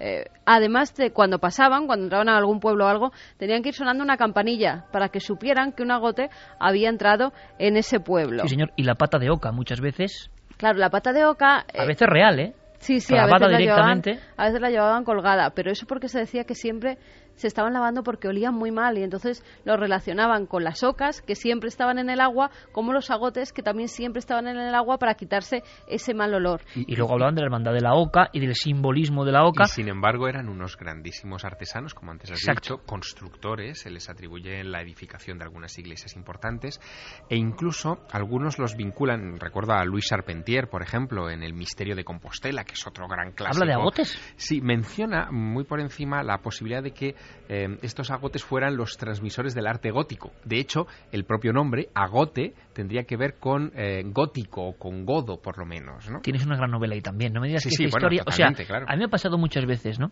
Y lo he contado, por ejemplo, ahora, y quizá lo hayáis notado en algún- otros lugares, ¿no? Pero ah, todo lo que ha sentido ese equipo, yo lo he sentido en otro de los pueblos. El concepto pueblo es muy amplio, ¿no? Etnia, raza, región, hay muchos elementos. Pero yo lo he notado en las urdes, lo digo abiertamente. No quizá en los últimos viajes, una década de viajes, pero en el año 90, cuando yo empecé a viajar a las urdes, esa sensación de querer mantener el silencio de lo nuestro es nuestro y esto no sale a nivel de encuentros con lo extraordinario, apariciones, tú lo has vivido también. En viajes en mediados de los 90 a las urdes, que, que ahora dices, bueno, las urdes están maravillosas, ¿no? Pero había una sensación de haber sido marginados en un entorno y considerados algo aparte, brutal, brutal. En fin, los agotes, su misterio, su enigma, luego me gustaría saber qué opiniones puede haber, pero mucha gente, tan joven como Javier Pérez Campos, por ejemplo, me imagino, puede que sea esta noche la primera que viene a hablar de los agotes, ¿no? Y la sensación de que es un tema que nosotros ya conocíamos, que es uno de los clásicos un poco marginados de la historia de España, eh, pero que claro, que, que, son increíbles, ¿no? Que uno no se lo puede creer que esto haya pasado en un valle de Navarra, seguramente en una de las zonas, qué curioso, ¿eh? Con mayor renta per cápita, no ahora, sino históricamente, quizá el clasismo, la cuestión del excesivo apego a lo que significan los títulos, yo qué sé, ¿no? En la antigüedad, esa importancia, en mi opinión sincera, absurda y una de las grandes mentiras de la historia, ¿no? Que alguien sea más que otro por no sé qué títulos, ¿no? Bueno, pues eso se ha mantenido allí de una forma muy firme, ¿no? Yo tengo además buenos amigos por la zona que, que me han hablado bastante de todo este tema y me hablaban, por ejemplo, de una frase que es eh, todavía recordada en el barrio de Bozate, que es eh, alagote, garrotazo en el cogote, ¿no? Que es un poco eh, el reflejo del trato que se daba a estas personas. Y volviendo un poco bueno, al es que, origen... es que, hombre, y lo acabamos de saber cuando nos cuenta el director de cine que los abuelos agotes que quedan, que se sabe que son agotes, recordaban ser apedreados en la escuela. Y volviendo al origen, que precisamente se creía todo esto de que pudieran llevar la lepra y por eso eran eh, marginados posiblemente por ese tema de, de la salud, es que también se hablaba, por lo que yo leí en, varios lugares, en varios sitios, de que podían ser eh, personas que venían de Francia, delincuentes eh, de Francia, que habían sido eh, refugiados en esos lazaretos donde los leprosos eran atendidos por las personas que cuidaban de esa enfermedad y de esa forma trajeron la lepra, según lo que, lo que decían algunos, algunos estudios del tema, a España. Y de ahí ese miedo mantener un contacto directo con estas personas. Y fijaos qué temazo hemos eh, puesto a disposición de todo el mundo como nuestra obligación, ¿no? Y, qué implicaciones más duras tiene de, de la mente del ser humano, ¿no? De la mente del ser humano, sobre todo con el que considera más débil, ¿no? La eterna historia siempre. Bueno, pues eh, 200 o 400 agotes llego a ver en, en la máxima expansión demográfica. O sea, pobre gente, ¿no? Pobre gente. Esta película cuenta, por ejemplo, la historia de dos agotes que tienen una niña, ¿no? Y que tienen que esconderla o sea, es una cosa increíble, pero cuántas cosas así habrán pasado y no sabemos prácticamente nada. Por eso empezábamos esta noche con unos huesos en el monte y con gente. Por lo menos ahí lo filma, puede quedar en la ficción o no. Eh, Iñaki, el director, gente que está yendo al monte a saber quiénes son sus antepasados, que ni siquiera podían tener eh, una pequeña parcela de suelo sagrado, con lo que eso significaba. Porque ahora la gente puede hacer más o menos lo que quiera, imagino pero que en el siglo XVIII XIX tu padre, tu madre, tu abuela eh, no pudiese ser enterrada en el Camposanto, y además de ¿qué noche significaba? Y sin campanas, ¿eh? Tenían que enterrarlos de noche y no podían anunciar que se había muerto, como hacían con otros vecinos con las campanadas de la iglesia. Bueno, es un tema impresionante. Nos hemos metido, como bien dice el sabio Santiago Camacho, ¿eh? etnografía pura, antropología, misterio, y esta media hora la hemos utilizado porque creemos que es un tema brutal. A raíz de una película os contamos esa historia. Ahora, Yerei, vamos a cambiar a un mundo más cósmico, más oceánico. Hablamos de sonidos, hablamos de historias, hablamos de maravillas y ya está con nosotros, creo, nuestro querido amigo Diego Marañón, porque empezamos con noticias, pero he escuchado un poco, ¿no? Para una ola, ¿no? Que nos limpie un poco el alma después de esta historia tan, tan oscura, por desgracia. Esto es Oceanic, del maestro como no Vangelis.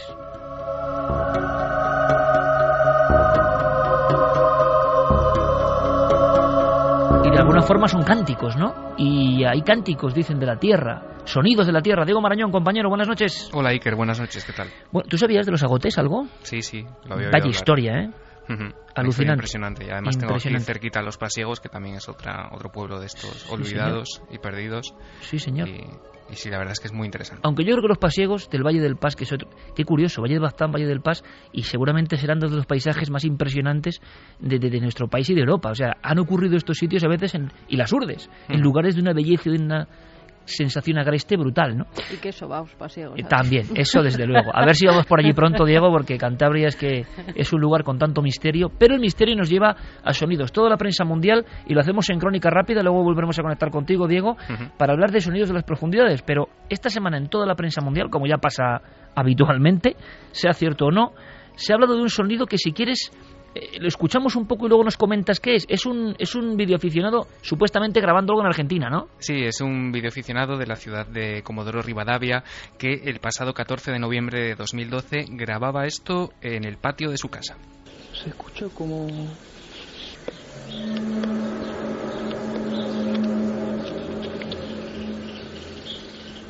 Espero que en el video se esté escuchando esto porque no sé si está saliendo o no. Pero se escucha como trompeta, no sé ni idea.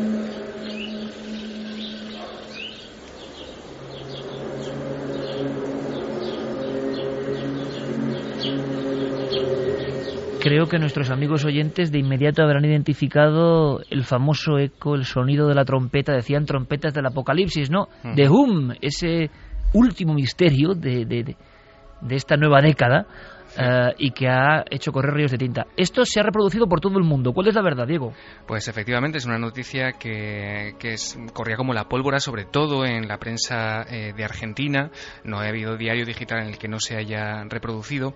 Y como digo, eh, se supone que era una grabación que se había obtenido esta semana en esa ciudad, en Comodoro Rivadavia. ¿Cuál es el problema? sería una grabación estupenda de ese zumbido si no fuera porque es absolutamente falsa. Eh, el problema es que tenemos una grabación anterior de la que ya hemos hablado en Milenio 3, incluso también en Cuarto Milenio.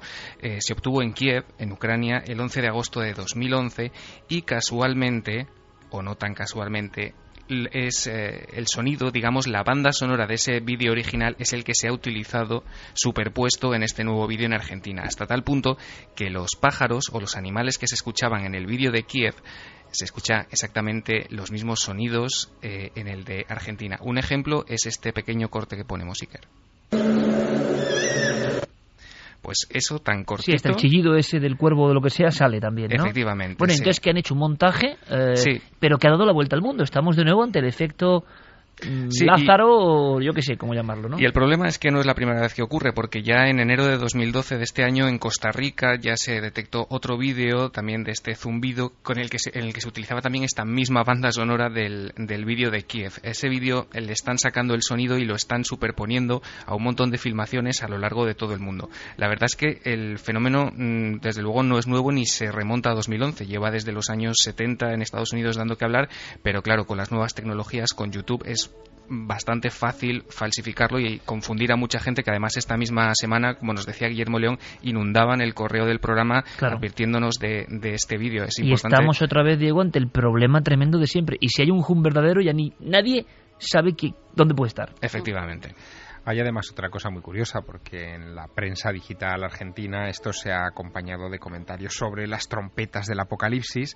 Recordemos también que nos estamos acercando a diciembre de 2012 y por lo tanto este tipo de noticias que podrían pasar por una broma, por un fin, una cosa menor, etcétera, de repente adquieren notoriedad precisamente por el momento en el que nos encontramos y, y, hombre, yo creo que todavía nos quedarán algunas más por, por escuchar Claro, en estos estamos- próximos días. Estamos, Javier, eh, pensando en el público que sabemos más o menos que nos sigue, ¿no? Y que tiene cierta preparación, yo creo, y cierta forma de estar. Pero en personas muy impresionables o con creencias muy fuertes, ciertos, pueden llegar a escuchar realmente una trompeta que, que es sobrecogedora en su sonido, ¿no? Y, y claro, no sé, generarles cierta angustia, ¿no? Todo esto en las fechas en las que estamos. En fin, eh, ya aquí es un mare magnum. Cualquier noticia tiene que ser puesta en tela de juicio nos llega más rápido que nunca, lo hemos hablado en varias ocasiones, inunda el mundo, se reteclea sin poner ningún tipo de objeción y nadie ha hecho la comparativa prácticamente de, de coger si este es el sonido de Kiev, ¿no? A mí es que, y mira que llevo años en esto de Internet, no deja de maravillarme por qué hace la gente determinadas cosas. Y mm, no se gana dinero. mm, Gente con talento a veces, Sí, ¿eh? sí, o sea, gente que incluso no tampoco se gana na- eh, notoriedad propiamente dicha, porque siempre el autor de estas cosas termina anónimo. Fíjate, es, es absolutamente esperpéntico, pero es que no dejó de llamarme la atención. Eh, Huracán Sandy, calles de Nueva York. Eh, había una reportera haciendo su crónica en una calle de que se hacía mucho viento, que se estaba lloviendo, y de repente, simplemente porque había allí una cámara, sale un tipo en calzoncillos con una cabeza de caballo en- puesta en la cabeza y haciendo footing. Nadie sabe quién es.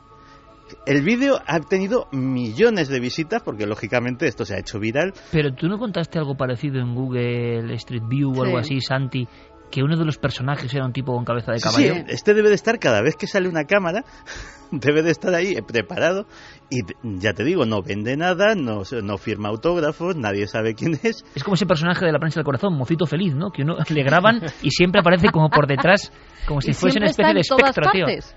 Siempre está O sea, en todas partes y dice, Sí, oye, ¿quién, ¿quién subvenciona vende- a ese hombre, no? Claro, que vende lo hace el un- periódico como Farola, como La Farola, Pues como está- alguno de esos. pues viaja por todo el pero mundo. viaja por toda España. Pero me he trasladado hasta aquí, ¿eh? que yo hace una semana me encontraba por plena Gran Vía de Madrid a una pareja, dos personas, con esa cabeza de caballo andando por medio de la Gran Vía. Y no había cámaras ni había nada, iban andando de la mano. Total, y la gente O sea, alrededor. es la tío del idiotez, perdóname que les diga, pero la idiotez elevada a la enésima potencia, ¿no? Entonces, no, no, el idiota posiblemente sea yo, porque no consigo explicármelo. Seguramente habrá muchísima gente que me lo podría aclarar, pero yo no, no, no lo entiendo. Me debo estar haciendo viejo. Oye, algo. Diego, pues esto con las tecnologías pasa, ¿eh? que uno se da cuenta que ya pierde, pierde el camino, ¿eh? Hay cosas que ya ni entiende. Sí. Normal, ¿eh? Pasa siempre. Bueno, el apocalipsis debe estar llegando de una manera u otra cuando Mocito Feliz aparece en Milenio 3. Totalmente. Esa es una señal brutal. Hombre, depende cómo se ilumine a este buen hombre, tiene que dar su miedo también. Eh, fija, claro, apareciendo detrás, ¿no? Es como una foto de cuarto milenio apareciendo detrás, ¿no? Siempre. Y ves a un famoso y detrás. O sea, es- pero siempre sonriente, eso sí, eso está claro. En fin, vamos a correr un tupido Hay, velo. hay muchos personajes así. ¿eh? Sí, un día habría que recopilarlos, sí. Eh, Canto de la Tierra, precisamente esta semana y no otra, al mismo tiempo que el fraude Hum, eh, ¿Qué es el canto de la Tierra que vamos a escuchar ahora, Diego? Pues el canto de la Tierra es eh, un sonido, un fenómeno electromagnético que lo causan eh, ondas de plasma en los cinturones de radiación de la Tierra. ¿Esto qué quiere decir? Pues que no son ondas, eh, digamos, audibles para el oído humano, sino que se trata de ondas de radio que salen del planeta a una frecuencia de entre 0 y 10 kilohercios, que seguramente a lo mejor Guillermo León ha escuchado alguna vez porque son habituales entre los radioaficionados. Es una manera de Guillermo seguro que las ha captado bastante, bastante habitual. En su casa. Y lo que ha pasado esta semana es que la NASA eh, ha hecho públicas unas grabaciones que ha recibido las ondas gemelas para tormentas del cinturón de radiación. Esas eh, sondas eh, han captado, digamos, lo que ellos han llamado el coro, el coro, que es este fenómeno y cuyas grabaciones, si quieres, podemos escuchar. Y que esto es lo que, las frecuencias de radio o las ondas de radio que se escuchan desde el espacio provenientes del planeta Tierra.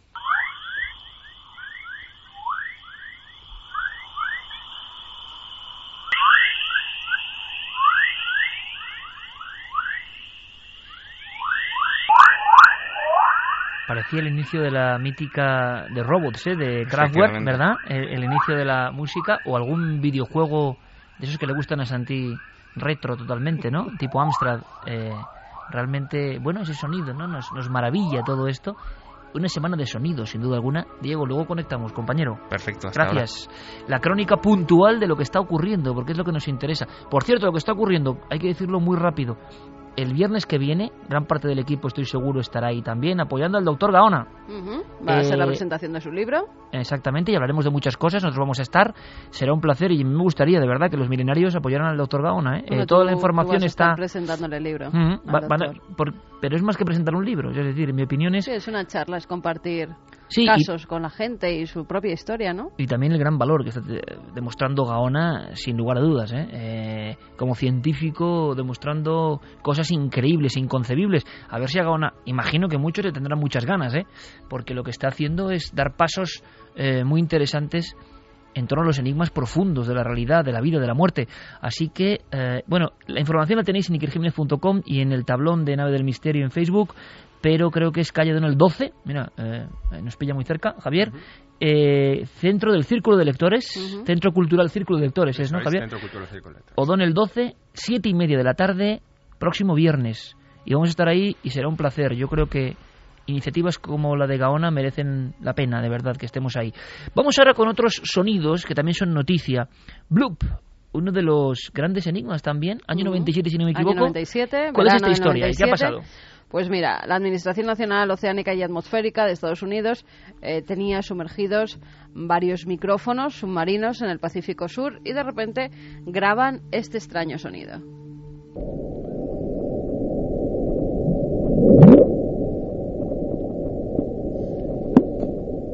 ¿Este es el Blue Up? ¿No? ¿Hay más? Sí. Es como Blue. Ajá pasa un rato, bloop. Micrófonos de alta profundidad y nadie sabía qué era. Bueno, micrófonos que ya utilizaba la Marina en Estados Unidos en los años 60 y que los hereda esta administración, con lo cual Estados Unidos que siempre va con la última tecnología. Es un poco extraño, ¿no? Que una administración tan potente pues utilice estos micrófonos en el año 97, siendo micrófonos que ya utilizaban para detectar a los submarinos rusos en los años 60. Bueno, pero habría que preguntarle, por ejemplo, a nuestro gran amigo y maestro Mariano Revilla, ¿no? Que él lo dice siempre, con los Nagra se grababa mejor que ahora, ¿eh? es decir, hay instrumental antiguo en el mundo del audio que es difícil de superar. ¿eh? Me imagino que habrán superado la tecnología en el año 97 ya mucho más que... Pero bueno, utilizan esos micrófonos, graban el sonido y ya empiezan las especulaciones. Los científicos en un principio no saben qué es, eh, apuntan a que es un tipo de maquinaria humana, no saben de qué tipo, a un calamar gigante o un pulpo gigante o incluso sonidos que pudiera hacer la ballena azul. Se graban esos sonidos verdaderamente y descartan porque no se parecen en nada y en la espectrografía que hacen de los sonidos en, las pantallas ven que, que, no se parece. Y ahora la Administración Nacional Oceánica y Atmosférica dice que ya ha encontrado la solución. Al parecer son terremotos que se provocan al destruirse los icebergs, es decir, cuando se resquebrajan, cuando se rompen, hacen este tipo de sonidos. Esa es la conclusión a la que han llegado. Claro, pero lo raro de todo esto, que yo creo que puede estar muy bien, pero muchas veces uno dice, bueno, pero entonces habrá como 125.000 sonidos iguales que el bloop, ¿no? Claro, esto además... Porque los icebergs resquebrajándose. Claro, esto además lo interesante del sonido bloop del año 97 es que es captado en el Pacífico Sur por varios micrófonos o hidrófonos, exacto, que están separados entre sí 5.000 kilómetros, por lo tanto... Lo captan a la vez. Exacto, lo captan a la vez, lo registran eh, y de lo que estamos hablando, por lo tanto, es de una onda que viaja a gran velocidad y que es muy potente.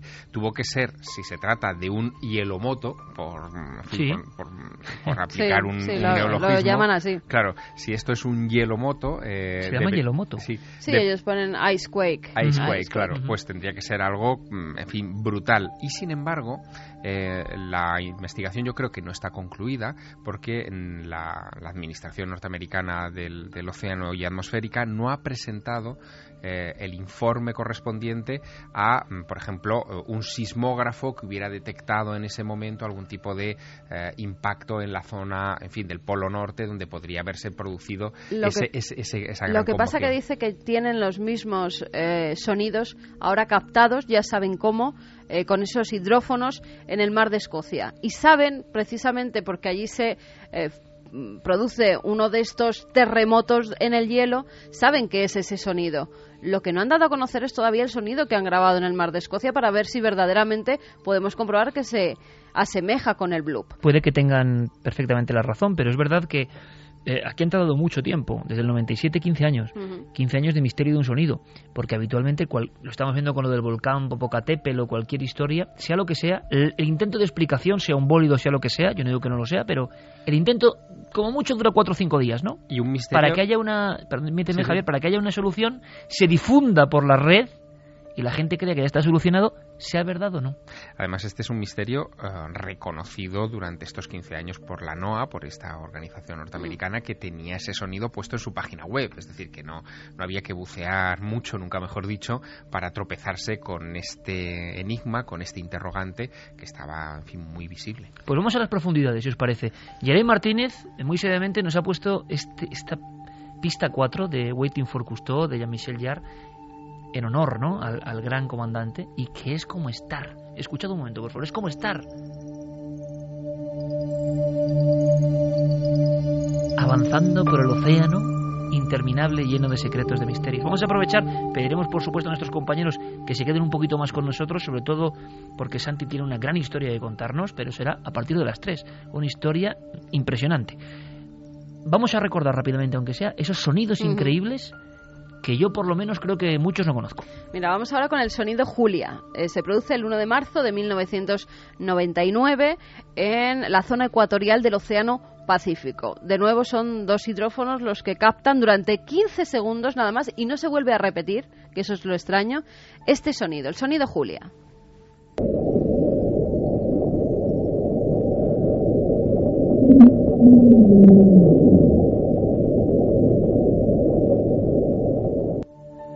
De lamento, ¿no? a mí me recordaba algo de un gran cetáceo. Un algo o un... Bueno, la explicación que dan, un gran iceberg que está varado en la Antártida y que se arrastra por el fondo marino y causa ese sonido. O sea, el rozamiento generaría esa onda sonora, ¿no? Generaría esa especie de lloriqueo, de, lamento. El tercer sonido, el whip. Agosto de 1991. Un sistema de vigilancia de la NOAA graba por casualidad en el Pacífico este sonido.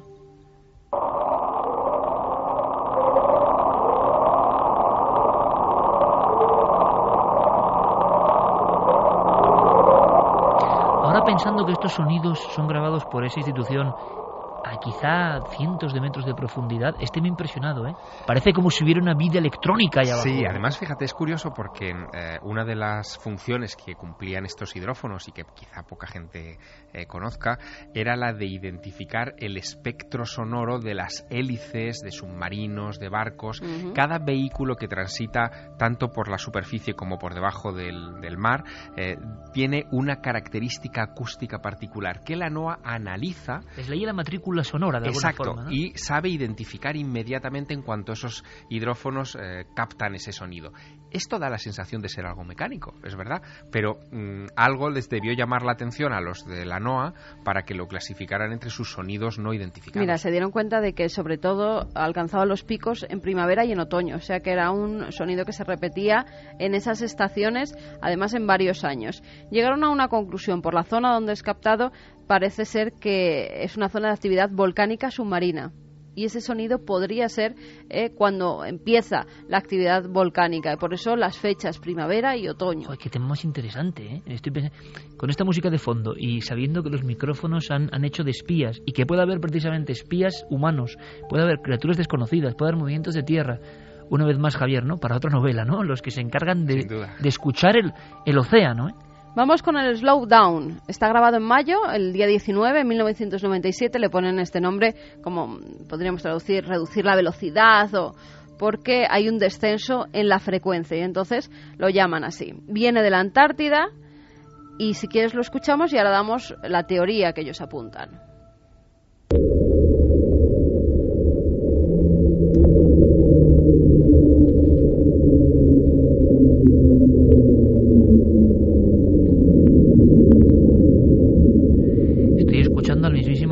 Mismísimo avión, Avión de de Belchite, Belchite, ¿a que sí? atravesando A las profundidades mismo. del océano cósmico. Es que tiene algo de psicofonía este, este trabajo, ¿eh? de estar escuchando en el sonido blanco del océano ese tipo de anomalías. Tiene algo de investigación psicofónica. Estaba pensando lo mismo, Javier, porque el propio sonido del océano sin más, aunque no haya nada, es ese mundo vetado para nosotros, ¿no? Y no sé, quizá porque nos genera el océano cierto escalofrío de por sí, ¿no? El mundo del silencio que decía Cousteau. Bueno, eh, conclusión, un iceberg golpeando el fondo e incluso golpeándose con otros icebergs más pequeños. Siempre son los culpables, ¿no? Los icebergs somos siempre los culpables. Bueno, pues nada. Vamos puede con, ser, puede ser. con este que os va a sorprender. No os voy a decir ni, ni el nombre que le han puesto para ver si vosotros llegáis a esa conclusión y no lo mires, que lo tienes ahí apuntado porque has visto los cortes. Así que, Iker, tú no vale. Ponnos el sonido, Yeray.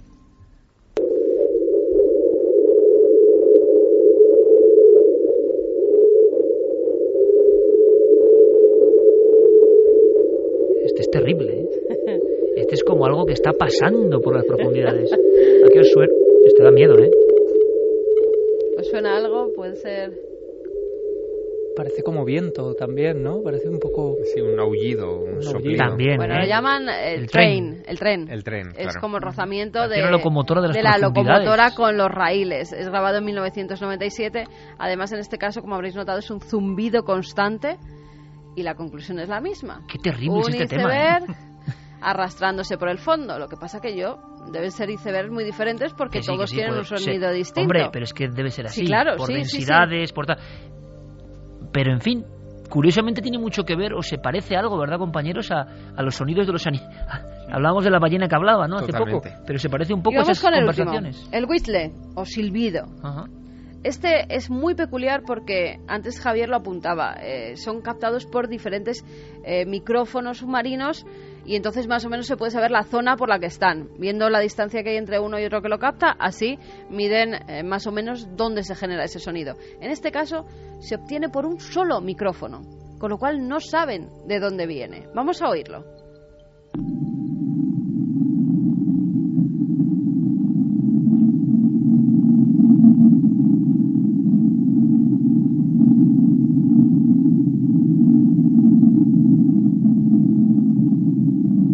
Es como ese ulular, ¿no? Que, que- que- Es que a mí, a mí el que me impresiona es el sonido del océano sin más, sinceramente. sí, También eh, Alta han dicho que profundidad, se parece a una olla hirviendo agua, el blu, blu, blu ese en cierta manera. Eh, llegan a otra conclusión, en este caso, que es una erupción volcánica submarina, pero no es el ruido causado por el hielo, sino en este caso por el fuego. Bueno, bueno, me parece un temazo impresionante. Hemos eh, buceado, nunca mejor dicho, ¿verdad? Como diría Jacques Bergier, ¿no? Eh, a la escucha, ¿no? La, nueva guerra será en los océanos, ¿no? La guerra secreta de los océanos. Eh, espionaje, mm, turbulencias en las profundidades, posibles animales, movimientos de los grandes gigantes del hielo.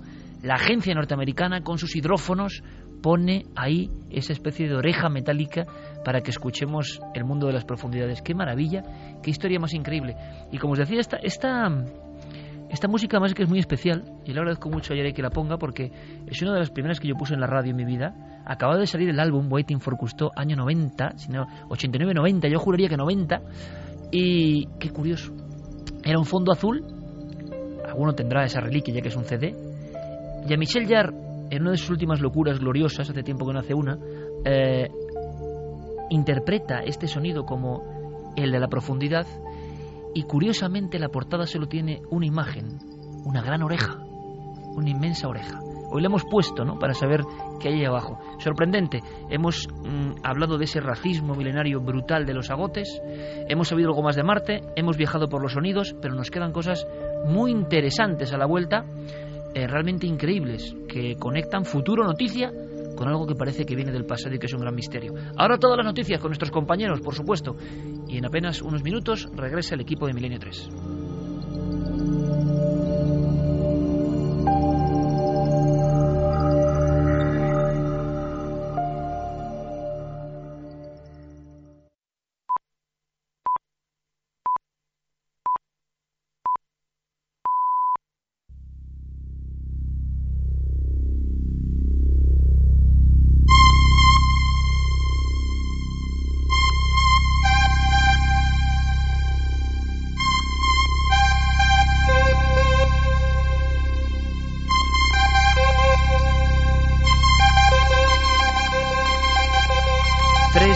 Y hablando de portadas míticas eh, del maestro Jean-Michel Jarre, una de nuestras inspiraciones con tantos otros, ¿no? Eh, maestros que dejan sus músicas aquí para que este programa sea tan especial.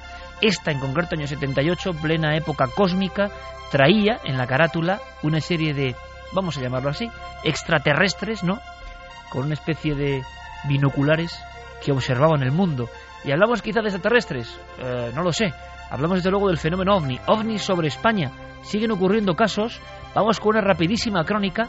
Primero, Javi, había informaciones, y además por dos vías diferentes, de un mismo caso, con miembros de la Guardia Civil que nos escriben. Ocurrió el 20 de noviembre, hace nada.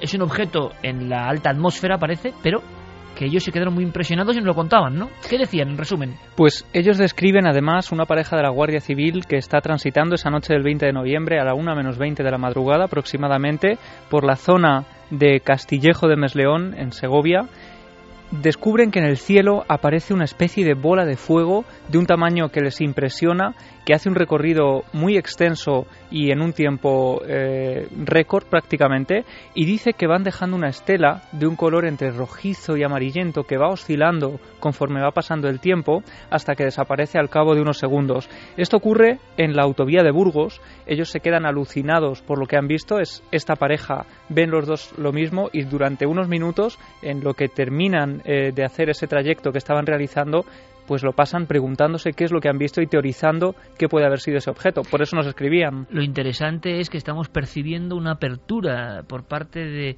de estos amigos, eh, bien sea Policía Nacional, policías locales, eh, Guardia Civil, incluso ámbito militar, que a veces en la noche tienen que hacer sus guardias y están enviándonos sin ningún miedo, cosa que yo agradezco muchísimo, las informaciones. Y, de verdad, mm, para nosotros es un honor.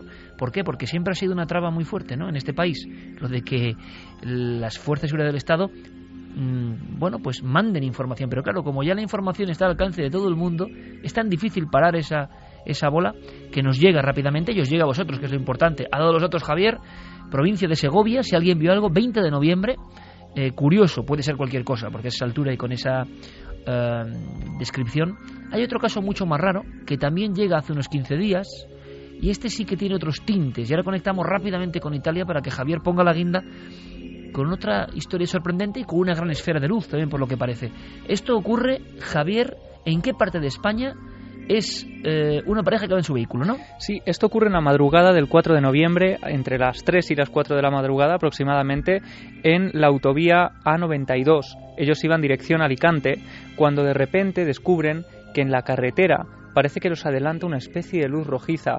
Recuerda a esa escena de encuentros en la tercera fase. ¿no? Vemos algo ya bajo, no algo que está en el cielo lejano, sino algo que está muy cerca de la Tierra. A ras de su coche, prácticamente algo que les atemoriza por momentos porque descubren que no es algo natural. Y hemos hablado con ella, hemos hablado con Carmen, una de las cuatro personas que iba en el interior de ese coche en la noche del 4 de, noviembre, y esto es lo que nos ha contado y al ratito de pasar bien más empezamos a ver una luz, una luz roja, pero era como solamente un, un foco y nos cambiamos de carril y la luz se cambiaba donde nos poníamos nosotros hasta que empezamos a hablar de la luz, mira, oye, qué luz más rara, y de buenas a primeras desaparece. No había ninguna salida, ni ningún área de descanso, ni nada. En la zona de Diezma, en concreto, saliendo de Andalucía dirección a Levante, se encuentran con algo que dice que llegan a detectar que se cambia de carril, o sea que es algo que no está en el cielo, sino que está prácticamente a ras de tierra. Llega a estar a unos 200 o 300 metros del coche, con momentos incluso en los que llega a aproximarse e incluso a hacer adelantamientos al propio coche, que es en ese momento cuando descubren que no se trata de una moto, como creían en un principio. De Ellos creen que es otro vehículo, ¿no?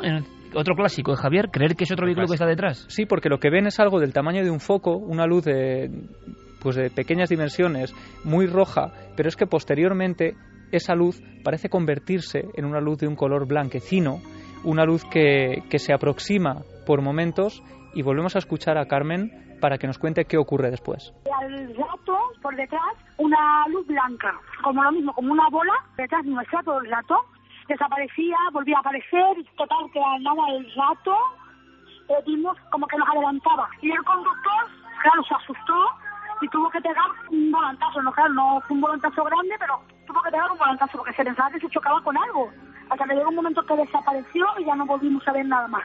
Pero la verdad es que nos asustamos bastante. Yo no quería mirar para que la verdad que estábamos muy asustados.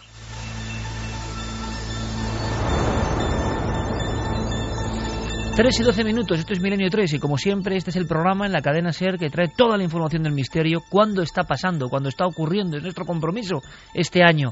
Y Javier, compañero, ¿cuántas veces, cuántas historias pensé que me iba a chocar con algo? Algo se puso a la vera de nuestro coche. Nos recuerda a los clásicos de la ufología con la misma definición. Es un fenómeno, es un encuentro cercano de alguna forma. Desde luego, encuentros que siguen produciéndose y en este caso, fíjate, el último nos llega desde Italia eh, de una manera muy curiosa, porque eh, tú hablabas antes del aperturismo que se está viviendo en España, eh, en fin, con autoridades de todo tipo que ya admiten, en fin, que estas cosas se están produciendo en nuestros cielos y nos las comunican. Bueno, pues en Italia todavía les queda un poco de recorrido para aprender, porque fíjate, el presidente de la región de Lombardía, que es una de las regiones más ricas de Italia, donde está Milán, Roberto Formiga, Goni eh, estaba el pasado jueves, este día 22, en París, en la zona de Trocadero, cuando a la 1.36 de la mañana manda un tuit eh, a través de su teléfono móvil en el que incluye una fotografía de un objeto no identificado que él acaba de obtener en ese mismo momento sobre un bloque de apartamentos del centro de París. Y le extraña y lo ve directamente que es algo no muy habitual, no convencional, no es ningún avión, no es nada. A él le llama muchísimo la atención, él es un político, en fin, eh, de largo recorrido en Italia, tú imagínate, él tiene 65 años, es eh, graduado en filosofía de la Universidad Católica de Milán, en fin, un tipo con, formación, y desde 1995 ha renovado una y otra vez cuatro mandatos al presidente, de, digamos, a, la presidencia de la región de Lombardía, es un, un tipo muy, muy conocido en ese país, y él por instinto ve aquello, no sabe lo que es, hace una fotografía con su teléfono, lo tuitea con un texto muy breve que te voy a leer, dice, un ovni en París, he visto esta cosa en el cielo, se movía, la he fotografiado y después ha desaparecido. Ese tuit es visto en las siguientes horas por 1.600.000 personas. Claro, más que... Pero analicemos lo que acabas de decir, Javier, y, yo muchas veces, mira que soy reacio a algunas cosas, pero ese tuit alcanza una audiencia en horas imposible excepto para la televisión, imagino, para un gran programa de radio, para ningún periódico, por ejemplo, prácticamente. Bueno, los periódicos, de hecho, digitales de Italia, eh, que, tienen evidentemente en sus eh, favoritos a toda la clase política, pues eh, aquello les llamó inmediatamente la atención y lo publicó. Pero fíjate, la reacción fue que, em, como de burla, de jiji, jaja, pero ¿cómo es posible que un político se entretenga en estas cosas? ¿no? Es más, a nosotros, a España, nos llega a través de varios corresponsales de la prensa española en Italia, eh, con tweets, que yo por eso me entero de esta historia, que dice, descojone en Italia. O sea, literal, ¿eh? El presidente de Lombardía dice haber visto un ovni en París. O sea, es, esa es eh, la manera en la que se calibra la información. Cuando estamos ante un testigo, en fin, de formación, de recorrido que se juega su prestigio eh, haciendo esta historia y comunicando mm, que ha visto un ovni. es, mucho, más importante lo que dicen los políticos habitualmente, no vaya usted a, claro, pero comparar. Pero, pero, en el caso de, de Roberto Formigoni hay una cosa que a mí me ha llamado mucho más la atención y es que en la web oficial del político, que la puede consultar, en fin, cualquiera de nuestros oyentes, simplemente poniendo formigoni.it, va a encontrar en la primera página mm, toda la información respecto a esta imagen, la imagen de que, él obtuvo y las reacciones subsiguientes que se han producido en Italia.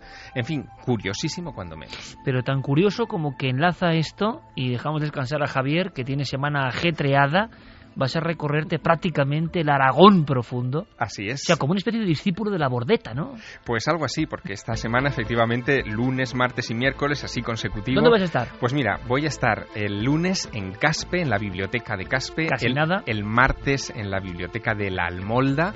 Increíble. Y el miércoles en la de Calatayud. Bueno, hablando de su propia obra, o sea, Aragón ancestral y auténtico con nuestro compañero Javier Sierra, si queréis, ¿eh? Que os firme uno de sus libros. Nosotros hemos visto hoy la tapa, la portada, el bosquejo de alguna forma de, lo que publicará Javier. ¿Cuándo vas a publicar, Javier? ¿Se puede decir algo? Eh, bueno, podemos avanzar que será eh, en el mes de febrero. No decimos nada, por supuesto. ni título, ¿no? No, ni título. Mira, ahora de repente, mira, los señores de Planeta, ahora lo digo y qué. Eh, yo solo puedo decir que es lo mejor que he leído de Javier. Es lo mejor que he leído de Javier Sierra. Y a mí me ha emocionado, pero de verdad, de forma increíble. Un libro absolutamente iniciático. Te deseamos lo mejor, Javier, y que el público aragonés, que también es tu público, evidentemente disfrute de, de las muchas muchísimas cosas que les vas a enseñar. Un abrazo muy fuerte, compañero. Otro para ti, que buenas noches. Vamos a hacer una cosa. Javier ha contado algo a raíz de ese tuit que es muy importante, es la reacción de la gente. Hablamos de un concepto que a Santi le gusta mucho y veré que hacer un programa, que es un concepto brutal, meme. Es decir, idea, ¿eh? idea que se desarrolla por sí misma, la gente la defiende, aunque no sepa lo que defiende, es una cosa alucinante. Bueno, ahora que has nombrado meme, acaba de llegar, es que por eso te lo, te lo digo un mail que decía que es un meme de internet lo del caballo. Es un meme. Sí, porque también les llaman esos movimientos. Exactamente, exactamente. Pues eso es. Eh, el concepto meme, que curioso, ¿eh? ¿eh? también surge en la red o se le llama a estos movimientos aparentemente espontáneos que alcanzan una cima brutal de popularidad y que luego mueren por sí mismos, ¿no? Vas a tener que estudiar lo del caballo porque hay un temazo, ¿eh? No, me ha mandado eh, hace, hace un rato un amigo de Twitter eh, un link con la historia del hombre caballo. Por eso, por, lo cual me lo leeré con mucha atención. No sé, igual tienes que contar algo antes de acabar el programa, porque no nos vas a dejar así, pero bueno, en fin. Eh, pero la semana que viene, eso de los memes, eh, esas ideas que triunfan, esas reacciones comunes, esto que ha contado Javier del OVNI, sobre todo eso y sobre quién empieza igual la guerra de los memes en el mundo, vamos a hablar ahora con esta extraña sociedad secreta que nos va a presentar Santiago Camacho. Pero antes pasaremos por vuestros mensajes y por supuesto por, no lo olvidamos, la cuenta atrás. Ya queda menos para la fecha clave en el calendario.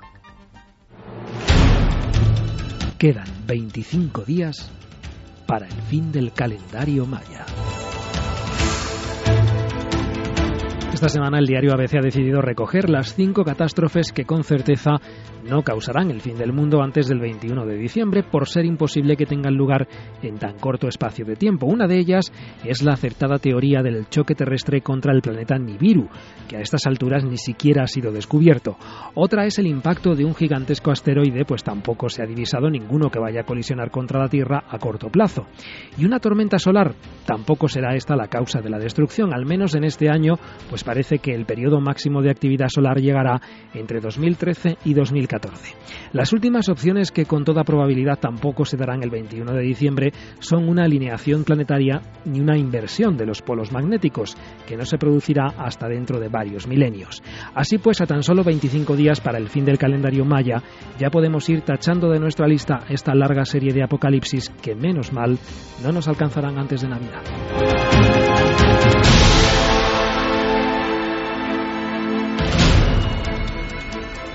Cuenta atrás. Nosotros continuamos hacia adelante, como siempre, con toda la información. Será importante, antes de saber de esa extrañísima sociedad secreta. Saber qué opináis en torno a todo lo que estamos contando, Carmen. Pues vamos con los mensajes. Gisela Sánchez dice, a mí me suena una burbuja de aire que pasa rozando el micro. Leandro Ariel, el sonido del blue me recuerda cuando Carl Sagan quería imitar a las ballenas en la persistencia de la memoria, que hace blue, pues el mismo sonido. Sara Arroyo Gil, con los pelos como escarpias, escuchando los sonidos train y el que parecía tecnológico, espeluznantes. Silian, sí, tenía algo de fantasmagórico y no sé por qué, pero lo tenían, ¿verdad? Silian dice, cuando estéis nadando en el mar, acordaos de estos ruidos. Seréis unos grandes nadadores. El segundo sonido ha sonado una especie de alarma. Nos dice Shi Han. Green Poison, yo creo que es más bien el sonido que produce el movimiento de la masa líquida. Justo al escuchar el hum he pensado que sonaba igual que el de Kiev. Ese ruido de Argentina es como el de Kiev, Miguel Ángel Aranda. Eso lo, estaba comentando nuestra audiencia antes, de... que se dijera. Es una audiencia pata negra absolutamente, ¿no? Porque Sonido que pone los pelos de punta. También nos dicen, hola, pero ¿quién se cree esa explicación de los icebergs? Los, icebergs flotan, no se arrastran por el fondo. El hielo siempre flota sobre el agua al tener menor densidad. Ya, pero los icebergs siempre hay una parte que tienen por debajo sumergida. En ocasiones hay que mm, acudir a lo lógico y a la ciencia, ¿no? En muchas ocasiones, que es lo que a veces yo echo de menos en muchas teorías de la conspiración, que veo que tienen algunos autores, incluso los más polémicos, tienen elementos muy interesantes, pero luego rechazan algunas cosas que dices, hombre, es que es de cajón, ¿no? Y los icebergs y su sonido está bastante demostrado, ¿no? Mira, respecto a los agotes, Juan Antonio Sanz decía, así los definía Pío Baroja, cara ancha y juanetuda, esqueleto fuerte, pómulos salientes, distancia bicigomática fuerte, grandes ojos azules o verdes claros, algo oblicuos, cráneo braquicéfalo, tez blanca, pálida y pelo castaño o rubio. No se parece nada al vasco clásico. Es un tipo centroeuropeo o del norte. O sea que Pío Baroja tenía claro que eran otra gente extraña, ¿no? En fin. Coco Fernández, la diferencia siempre ha causado miedo o rechazo y en aquella época simplemente demoníaca o enfermiza. No hemos cambiado mucho. El niño que lleva gafas sigue llamándole cuatro ojos. Es triste cierta mentalidad humana. Pues ese mensaje está muy bien, ¿eh? porque en el fondo es eso de, de apalear al diferente, tú. Y sobre todo apalearlo cuando el que apalea tiene la fuerza de otros o está en superioridad respecto a, un individuo. Esa escena, por ejemplo, desgraciadamente ese tema ¿no? del acoso escolar, por ejemplo, eh, nos lleva a engrandecerlo, hacer la estadística y darnos cuenta de que entre los pueblos ha ocurrido exactamente lo mismo. ¿Será que tenemos ese gen maligno, ¿no? Todos nosotros. Luis Lombardo decía los cátaros, los templarios, los palestinos, los judíos, los cristianos, los musulmanes, los gitanos, los payos. El caso es sembrar el odio entre ellos. Me parece a mí que el diablo tiene más terreno cogido del que nos pensamos. Sobre todo esas diferenciaciones, no. ¿Y por el dinero qué? ¿Y ricos y pobres qué? Y todo tipo... En fin, eh, el racismo del que nunca se habla, curiosamente, suele ser el de la sensibilidad o lo cultural, ¿no? Eso sí que no importa. Y yo creo que eso quizás sí que importe, ¿no? Personas que no tienen ningún apego a sensibilizarse, a preguntarse, a reflexionar. Sobre eso también ocurre. Pero es curioso, esa división constante y al mismo tiempo la ciencia demostrando que nuestro tronco como humanidad cada vez es más común y que todos procedemos de los mismos padres realmente. ¿no? Antonio Díaz decía que queremos conocer otras formas de vida cuando ni siquiera somos capaces de conocernos a nosotros mismos. Esta película hace pensar lo poco que nos conocemos. Solo espero que nunca volvamos a ser como en el pasado, aunque hoy en día estas cosas siguen pasando, nos comentaba Mai. Seguimos eh, con mensajes, evidentemente hay temas que, que hemos convertido en noticia, hemos puesto sobre el tapete y generan evidentemente vuestra reacción y vuestra reflexión. Vamos con otra historia. Vámonos a un par de siglos atrás. Estamos ya con ese sonido, ¿sí? Siglos atrás y un misterio que decía Santiago Camacho tiene todos los elementos para ser una trama maravillosa, fascinante y quizá sobrecogedora.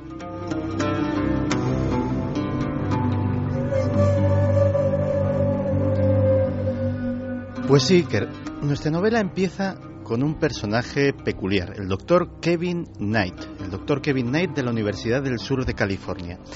Él, en contra de lo que pudiera imaginarse por la introducción que hemos hecho, no es un criptógrafo, no es un historiador. Él en realidad es un experto en traducciones informáticas. Él eh, es el que hace eh, esos programitas que luego aparecen en los buscadores, que luego nos compramos para los ordenadores o que ya están en nuestros teléfonos móviles, que nos traducen de un idioma a otro. Parece fácil, pero no lo es. Y eh, un día tuvo noticia de un extraño documento. Se llama el Códice o el Manuscrito Copiale. El Copiale no se sabía nada de él hasta después de la Guerra Fría. Estaba mm, apareció en la Academia de Ciencias de la República Democrática Alemana, estaba en el Berlín Oriental, eh, los alemanes orientales eh, lo custodiaban como, como un gran tesoro y nadie sabía lo que tenía escrito. De hecho, eh, el doctor Kevin Knight, cuando lo vio por primera vez, se quedó fascinado. Vamos a escuchar en sus propias palabras qué es lo que se encontró. El documento es un cuaderno de unas 100 páginas que incluye 75.000 caracteres. Fue escrito hace cientos de años, cifrados por completo hasta el punto de que no teníamos ni idea del contenido del libro y no sabíamos cómo empezar a descifrarlo. 3 y 26 debe haber mucha expectación con esta historia de Santiago Camacho, seguramente con los sonidos del agua también, porque me comunica hmm. desde su desde su nicho, ¿no? Al otro lado de la, del cristal, junto a Geray, me comunica Fermín Agustín, nuestro compañero, que en este momento, Milenio 3, es trending topic y para un programa de radio no está nada mal. ¿Qué significa? Que el inconsciente colectivo está escuchándonos. Os lo agradecemos de todo corazón.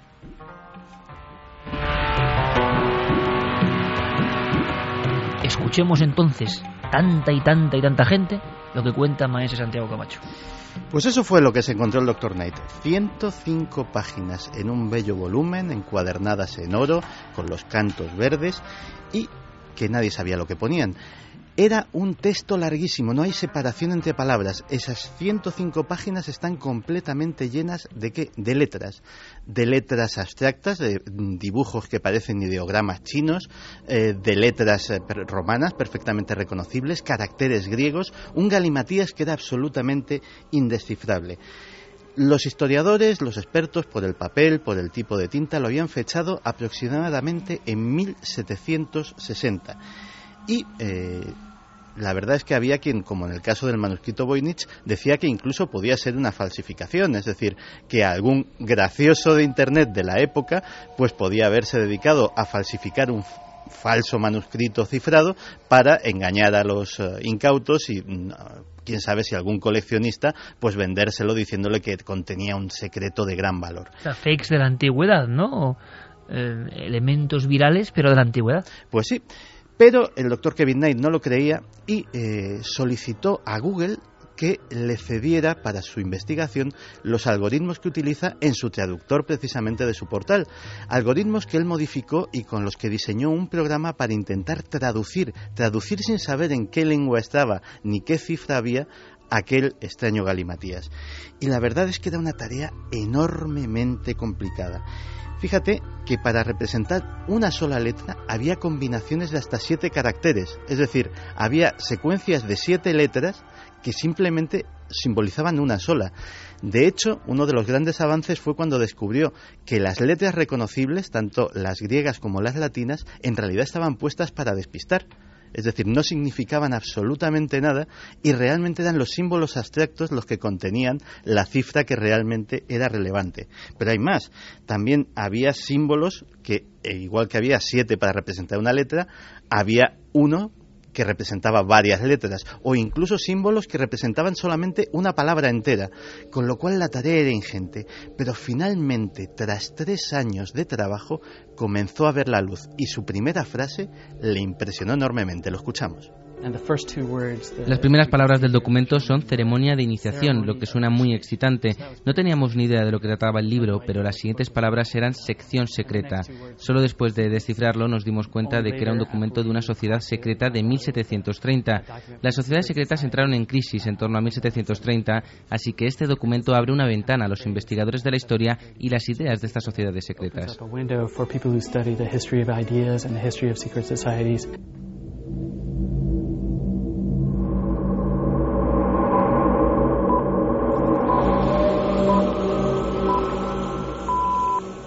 Unas frases que hablan directamente del sentido ocultista de ese trabajo. Pues sí, una ceremonia de iniciación, una ceremonia de iniciación en la que el neófito era llevado con los ojos vendados hasta un extraño altar. Allí se le descubrían los ojos y se encontraba ante él una hoja de papel en blanco. Y el gran maestre le decía, lee lo que pone. Y el neófito decía, pues está en blanco, no puedo leer nada. Pues delante de él se le ponían una serie de anteojos. Y decía, elige uno, póntelo y lee lo que pone. Seguía sin poder leer nada. Entonces el maestro le decía, vamos a lavar tus ojos. Con un paño y un poco de agua le frotaban los ojos y decía, lee lo que pone. Y decía, sigo sin leer nada, maestro. Y entonces decía, pues vamos a operar tus ojos para que veas.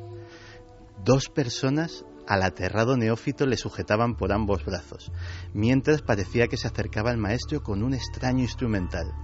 Al final simplemente le arrancaba un pelo de una ceja con unas pinzas. Era la operación simbólica que hacía ver al neófito una nueva realidad.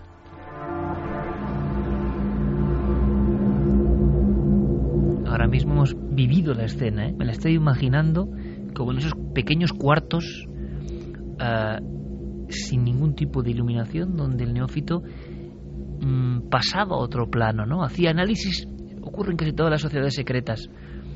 Hay un rito que siempre significa dejar atrás la vida ordinaria y empezar con esa vida de iniciado, es decir, que conoce secretos que solo comparten unos pocos. Bueno, ¿y quién está detrás de todo esto, Santiago? Pues ni más ni menos que la alta e iluminada orden de los oculistas de Bluffenbüttel ¿Eran oculistas realmente? No, ninguno era médico, ninguno operaba los ojos, ni hacía gafas, ni nada por el estilo. Entonces, ¿por qué esta orden que también se conocía abreviadamente como el Gran Ojo se hacían llamar los oculistas? Pues según sus propias, eh, sus propias palabras, decían, nosotros somos los doctores del ojo, nosotros vemos lo que nadie ve y dejamos a la gente ver o no ver las cosas que deseamos. Nosotros somos los que cambiamos la realidad. Ese era el propósito de aquella sociedad secreta. realmente eh, estamos asistiendo a un momento que habrá ocurrido así realmente, pero Santiago, personas que de alguna forma serían que publicistas de temas en el sentido de imponer conductas, imponer verdades, ¿Qué, se escondía tras esas frases o qué se sabe ahora mismo tan genéricas, ¿no?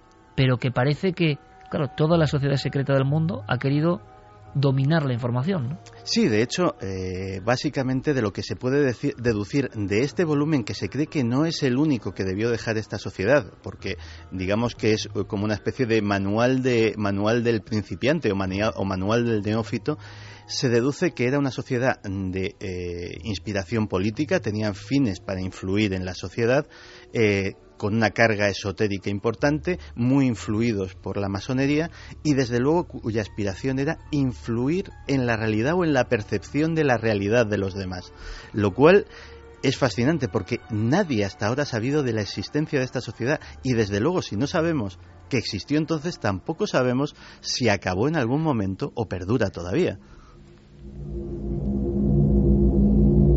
Los oculistas en el concepto de ver, ver más allá, ver la realidad, ver la profundidad. ¿Y tendremos más información en el futuro, Santi, de este grupo? Pues eh, hay que, de hecho, el propio Dr. Knight eh, está todavía trabajando con el manuscrito porque eh, hay una teoría que dice que simplemente han descifrado una capa, que puede haber dentro del propio manuscrito Mm, codificadas más cosas, que a lo mejor resulta que las letras eh, latinas y las letras griegas a lo mejor no están solo para despistar, sino que son una segunda o tercera capa dentro de ese enorme mensaje cifrado. Desde luego, eh, también sabemos cosas eh, de cómo funcionaban. Por ejemplo, se recomendaba al neófito en público no tomar partido nunca, no discutir con nadie, dar a todos la razón, que nadie sepa tus inclinaciones ni tus creencias. Eso solo queda para nosotros. ¿Y se sabe algo más? Pues eh, se sabe, por ejemplo, que en las ceremonias no se revelaba la identidad y que si se encontraban en público tenían una serie de signos secretos, como sucede en otro tipo de logias, para reconocerse. Uno que llamaba mucho la atención, había varios, pero uno de ellos era simplemente hablar del tiempo. Y eh, entonces, si sospechabas que otro era, era miembro de tu misma sociedad, le preguntabas, oye, ¿qué tiempo hace fuera? Y si te contestaba lo contrario del tiempo que realmente hacía, era probablemente que fuera uno de tus hermanos. En fin, la verdad es que el tema es apasionante y el trabajo del Dr. Knight todavía puede dar mucho que hablar, porque no contento con haber descifrado una mm, de las ballenas blancas de los criptógrafos desde hace 10 años, afirma que se va a meter próximamente con las cartas del asesino del zodiaco, que también están sin descifrar todavía, y con el manuscrito Voynich, y cree que con sus algoritmos y con su nuevo sistema puede tener éxito donde todos los criptógrafos han fracasado.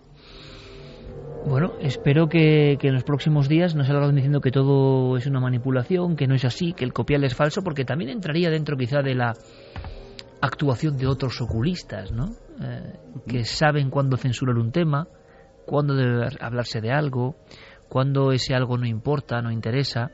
Un día tenemos que hablar de eso. Santi, eh, además, con sus estudios sobre el mundo de la publicidad y el mundo de los estudios sobre los estilos de vida, tiene cosas muy interesantes que contar, ¿verdad? Sobre cómo se establecen en ocasiones ciertas verdades, verdades que consideramos, vamos, absolutamente reales y que nadie puede escapar a ellas, ¿no? Y una necesidad de tener ciertas cosas que nadie puede escapar a ello. Un organigrama, un engranaje perfectamente diseñado. ¿Serán herederos de los oculistas? Tremendo, Santi, de verdad. Vaya historia. Vamos con otra historia rápidamente. Y gracias a todos por vuestra participación, por vuestra escucha. El asunto que viene a continuación es de los que ponen la carne de gallina. Es un testimonio.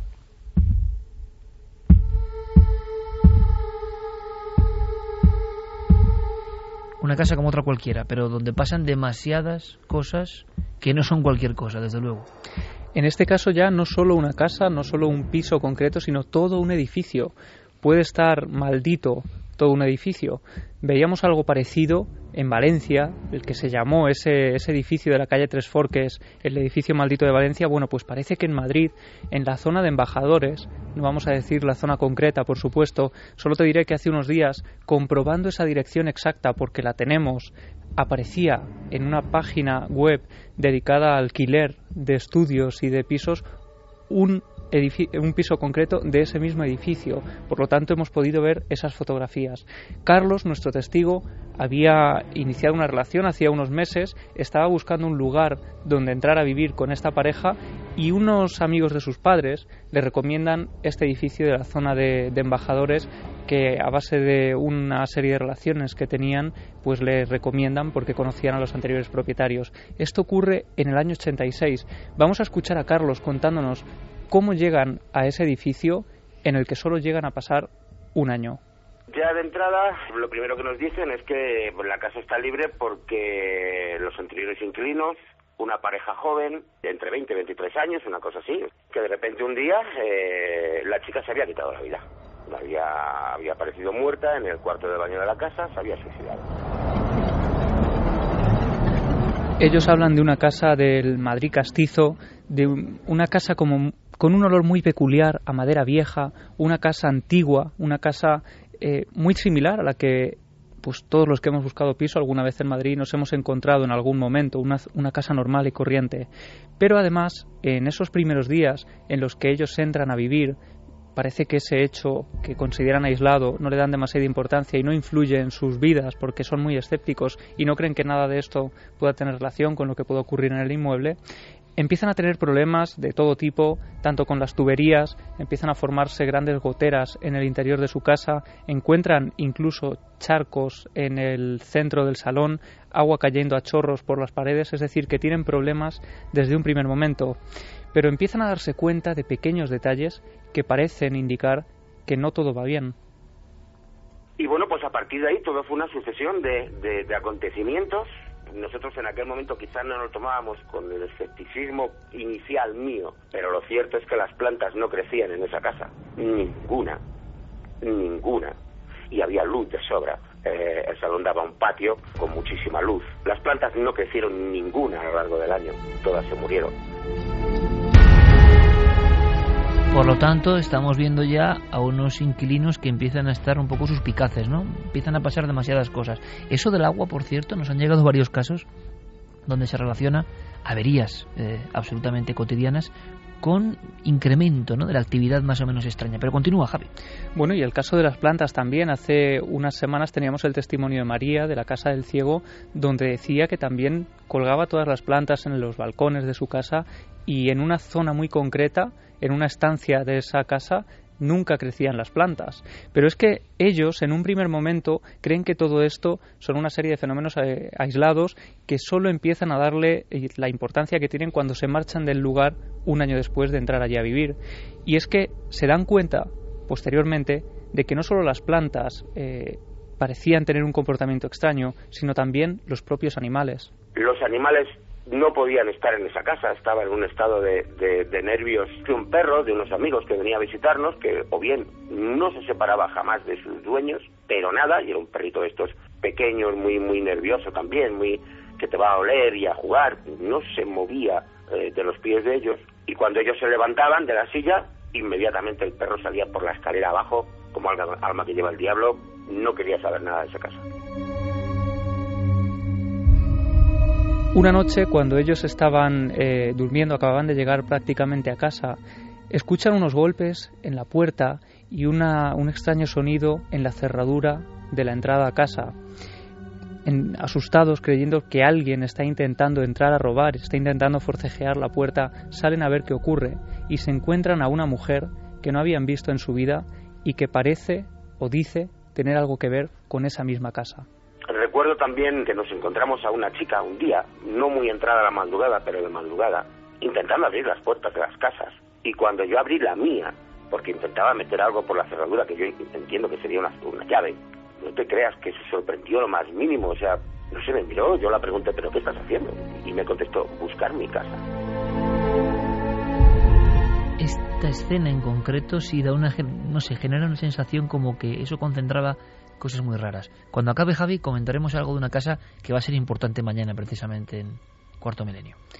Pues esta mujer es una mujer completamente normal, una mujer alta. Él dice que además tenía cierta belleza, era una mujer joven con una gabardina, una mujer que no parecía eh, pues un, un, ladrón o alguien que quisiera entrar a robar en el domicilio. Y además cuando ellos le preguntan qué haces aquí y mantienen esa breve conversación, después, sin despedirse, ella se da la vuelta sin mediar palabra sube por la escalera, sube por el rellano y prácticamente desaparece, porque días después, hablando con los vecinos, preguntándoles si habían visto a esa mujer o si alguien podía conocerla, nadie sabía nada de esta persona con la que habían mantenido una conversación.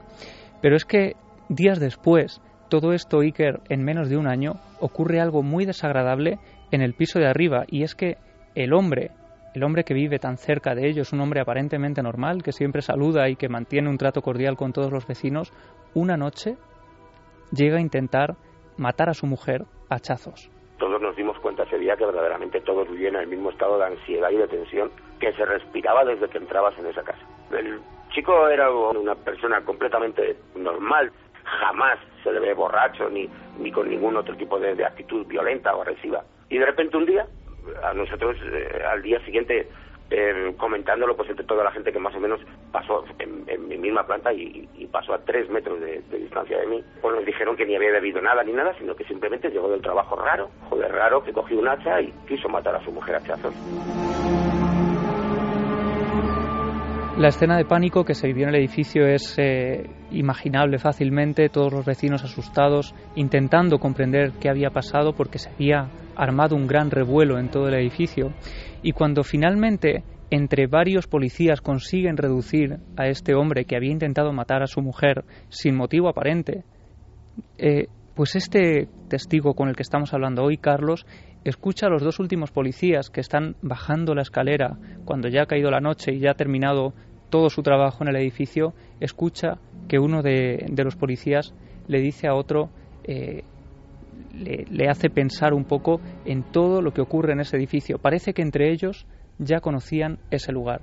Cuando llega la policía, yo oí a dos agentes de policía eh, hacer el comentario ya después de que había pasado todo, cuando ya se retiraban, era, yo creo que serían los últimos en salir, comentaban que lo extraño de esa casa, que tenían que intervenir cada dos por tres. Pero es que eh, vemos que ha habido todo tipo de fenómenos. Eh, este, por supuesto, uno de los más impresionantes, uno de los que todavía hoy tantos años después de que ocurriera, sigue poniéndole la piel de gallina porque no se esperaban que ocurriera todo aquello. Pero es que después de todo esto empiezan a vivir también fenómenos extraños dentro de su propia casa. Sonidos de puertas que se abren y se cierran solas, objetos que son cambiados de sitio y además él me explicaba que la casa tenía eh, pues unos 30, 40 metros cuadrados. Era una casa muy pequeña, por lo tanto, en cuanto le descolocaban una silla o una mesa, se daban cuenta perfectamente de lo que había ocurrido porque llegaba a imposibilitar que pasaran por un pasillo y además que sabes perfectamente que esos muebles se han movido porque la casa era tan pequeña, pues que era de 45 o 50 metros cuadrados la casa, es que si estaban los muebles en esa posición no pasabas, o sea, no pasabas. Luego por fuerza sabíamos, y no solo pasaba con las sillas, también pasó alguna vez con un florero de flores secas que teníamos porque, insisto, que no había manera de que creciera una planta ahí. Finalmente, Iker, eh, y esto ocurre, eh, es el último fenómeno que genera un terror auténtico en esta pareja que hace que tengan que marcharse de la casa. No ha pasado ni un año desde que entraron allí a vivir y tienen que marcharse. Además, estaban a punto de casarse, creían que estaban viviendo una serie de, fenómenos que estaban amargándoles la vida, que no les estaba favoreciendo la relación y deciden marcharse de allí a raíz de este incidente. Una noche durmiendo tranquilamente sonó un, un ruido muy fuerte, un ruido sordo, que lo primero que notamos fue una sensación de luz, luz directa, que provenía del, del descansillo, del pasillo de, que había para dar entradas a los distintos pisos. Entonces, claro, eh, ves la calle, no la calle, que la planta. Yo lo único que pensé era que alguien había entrado en la casa. Y empuñé mi cuchillo y salí a, a, mirar qué pasaba, absolutamente acojonado, si me permites la, la expresión, porque yo ese día pasé miedo, yo ese día pasé miedo pues intentando buscar al que yo pensaba que había entrado en mi casa. Y no, no, no fue tal, no. También desconozco el porqué, pero todas las puertas de la casa, incluida eh, la de la calle, que siempre cerrábamos con doble cerrojo por dentro, estaban abiertas de par en par. Solo mi casa, solo el cuarto Bueno, pues biografía, ¿no? De una casa pequeña y un edificio donde pasan muchas cosas biografía perfectamente eh, coordinada por Javier Pérez Campos y que sabemos que no son casos aislados, pero a ver quién es el guapo, entre comillas, que se atreve a... Claro, esto se puede contar cuando uno se ha marchado de allí, ¿no? Esos lugares depresivos, ¿no? Sí, además en este, en este caso, él nos hablaba de que el ambiente en el edificio era un ambiente muy enrarecido, había personas muy mayores, ancianas enlutadas, decía precisamente que era un ambiente pues eh, como depresivo. Había algún enfermo también muy cerca eh, de donde él vivía y llegó a llamar a algún programa de radio de la época preguntando por qué podía un edificio concentrar todo este, todo este tipo de fenómenos y le preguntaron si la gente que vivía a su alrededor, si la gente de su entorno era gente depresiva, era gente triste y él se quedó con ese detalle porque hace unos 20 años que llamó a ese programa de radio y ya le dieron importancia a, ese, a esa densidad especial que parecía respirarse en el edificio. O sea, como si algo contagiase, ¿no? Y puede ser fenómenos extraños, bueno, algunos parecen muy extraños desde luego, o un cúmulo que va obsesionando, ¿no? Una pareja que está ahí, que claro, ya todos tienes que verlo con el prisma de lo, de lo extraordinario terrorífico que lo es, desde luego. Javier Pérez Campos, que está triunfando, por cierto, con su libro ya, parece mentira, ¿eh? recién salido de las imprentas, En busca de lo imposible, editorial Oberón, tengo que decirlo porque ya hay datos del enorme eco del libro de nuestro compañero. Y vaya cómo nos alegra. Hay casos como, como estos, claro. Por cierto, mañana, en cuarto milenio, luego lo comentamos brevemente, pero estamos ante el caso más terrorífico, más de este tipo, ¿no? pero todavía peor. Eh, se cumplen 20 años y mañana sí que hay una exclusiva, yo creo que importante, ¿no? Y la hacemos precisamente para que todos sepan que nuestras fuerzas de seguridad del Estado se han enfrentado al misterio directamente. Se han enfrentado a lo desconocido, a lo imposible, quizá a lo paranormal. Y que lo cuentan en un plato de televisión por vez primera, repito, en un plato de televisión, un inspector jefe contando cosas que yo creo que nos van a poner los pelos de punta. Yo creo que nos van a poner los pelos de punta. Y yo creo que era la voz que faltaba en esta historia, porque habíamos oído a gran parte de los involucrados en todo esto, pero la parte más objetiva, la parte más fría, la parte que firma ese informe policial que le da tanto rigor a esta historia, no había hablado hasta la fecha y creo que cuenta cosas que a mí me pusieron la piel de gallina cuando estaba escuchándolas. Claro, había una mínima, ¿no? Eh, hubo una entrevista previa de Javier Pérez Campos mano a mano con, con este inspector jefe, eh, nos ha costado convencerle, hubo una declaración en la época, hay que decirlo, siendo honestos, al programa de Pérez Reverte, una declaración grabada en la comisaría, pero donde desde luego se confirmaba de alguna manera que la policía había estado en esta casa donde había una muerte por Ouija y luego fenómenos extraños. Pero que este inspector jefe mm, esté con nosotros eh, y nos cuente un montón de cosas, yo creo que va a ser algo de verdad. En mi opinión tengo la sensación esta de que es un caso que da mucho repelús, pero bueno, pero es parte de, de la historia de los fenómenos extraños. Vamos ahora rápidamente con otro fenómeno extraño en sí mismo, que es Diego Marañón, y que nos va a contar algo que tenemos que saber.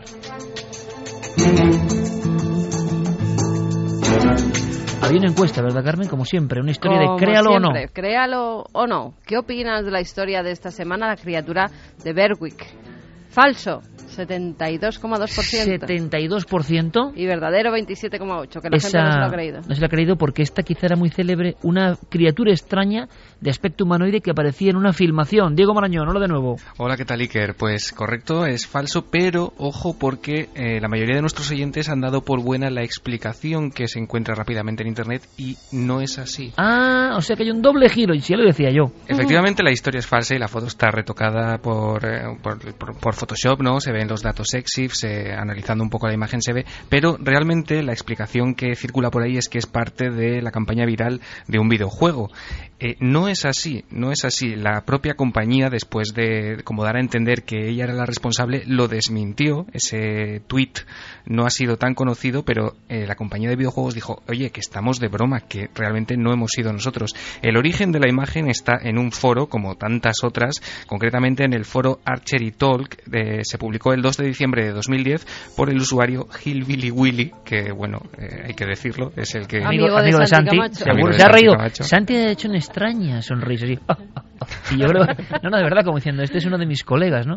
Ha hecho Y- una, una, una risa tipo, antiguamente, y con todo el respeto, ¿no? Tipo Germán de Argumosa, ¿eh? Cuando Sí, se sí, reía. Y fíjate ese videojuego que dio para 35 páginas de discusión en ese foro. Pero, mm, repito, no es la campaña de un videojuego, sino el trabajo de uno de esos grandes creativos que se esconden por determinados foros. Una aparición tipo Mothman o figura famélica que se enfrentaba a, a todo lo que estaba a su vera y que era captado por las cámaras. Bien, eh, han acertado. mm, 72%, ¿eh? estaba muy claro. ¿Qué ocurrirá con la historia de esta semana? Este créalo o no de nuestro detective de lo insólito. Diego, todo oído somos. Eh, pues fíjate, eh, yo me quiero ir hasta el 15 de noviembre de 2009, cuando tú, precisamente Iker, pasaste unas cuantas horas eh, para grabar un reportaje de Cuarto Milenio en un lugar muy especial, porque la cera, ese elemento aparentemente tan común, eh, da para bastante en el terror. Ya lo decía hace unos años todo un maestro. Escucha. La cera es protagonista de muchos relatos de miedo y de muchos argumentos cinematográficos. En, en las películas donde interviene el demonio, como, como en El Exorcista o en La Semilla del Diablo, siempre, siempre hay velas. Velas rojas o velas negras con las que se llevan a cabo invocaciones o maleficios o figuritas de cera para ser utilizadas en magia negra y en brujería. Bueno, y sobre museos de cera hay también muchísimas películas. La de esta noche, por ejemplo, Los crímenes del Museo de Cera. Yo, modestamente, no utilizo la cera para el terror, no, no, no, no. Bueno, no hace falta presentación alguna, ¿no? El gran maestro Chicho Ibáñez Serrador, al que mandamos Sí. un abrazo enorme. Y hablaba de la cera. ¿Y por qué hablamos de cera? Pues porque era la introducción, eh, mis terrores favoritos, a esa película de 1953, Los Crímenes del Museo de Cera. ¿Qué se contaba en esa película? Pues eh, se nos hablaba de, un, eh, de una especie de escultor, de un creador, al que se le cercenaba de alguna manera su capacidad de crear estos, estas esculturas y llegaba a, a hacer, eh, a construir estas figuras eh, pues a partir de elementos eh, bastante macabros que les daban un aspecto demasiado real a partir de cadáveres reales. Iker, ¿qué hubiera pasado si tú ese 9 de- ese 15 de noviembre de 2009 hubieses tropezado a lo mejor con una de las figuras y al caer hubiese salido un hueso humano de esa figura? Que me muero directamente. Porque vamos, el susto hubiera sido de espanto, ¿no? Me acuerdo de la imagen de una menina en mitad de la noche, la que más miedo me dio de todas, ¿eh? Aquella noche en el Museo de Cera Solas, una puede menina. ser y puede ser que a lo mejor en algún museo de cera se escondan realmente cuerpos humanos sin que los visitantes sepan que sí que No, esos hombre, cuerpos están esto, ahí. Esto, pues, esto es inconcebible, ¿no? Bueno, pues créalo, ¿no? Te lo cuento en siete días. Gracias, Diego Marañón, un abrazo grandísimo. Hasta la semana que viene.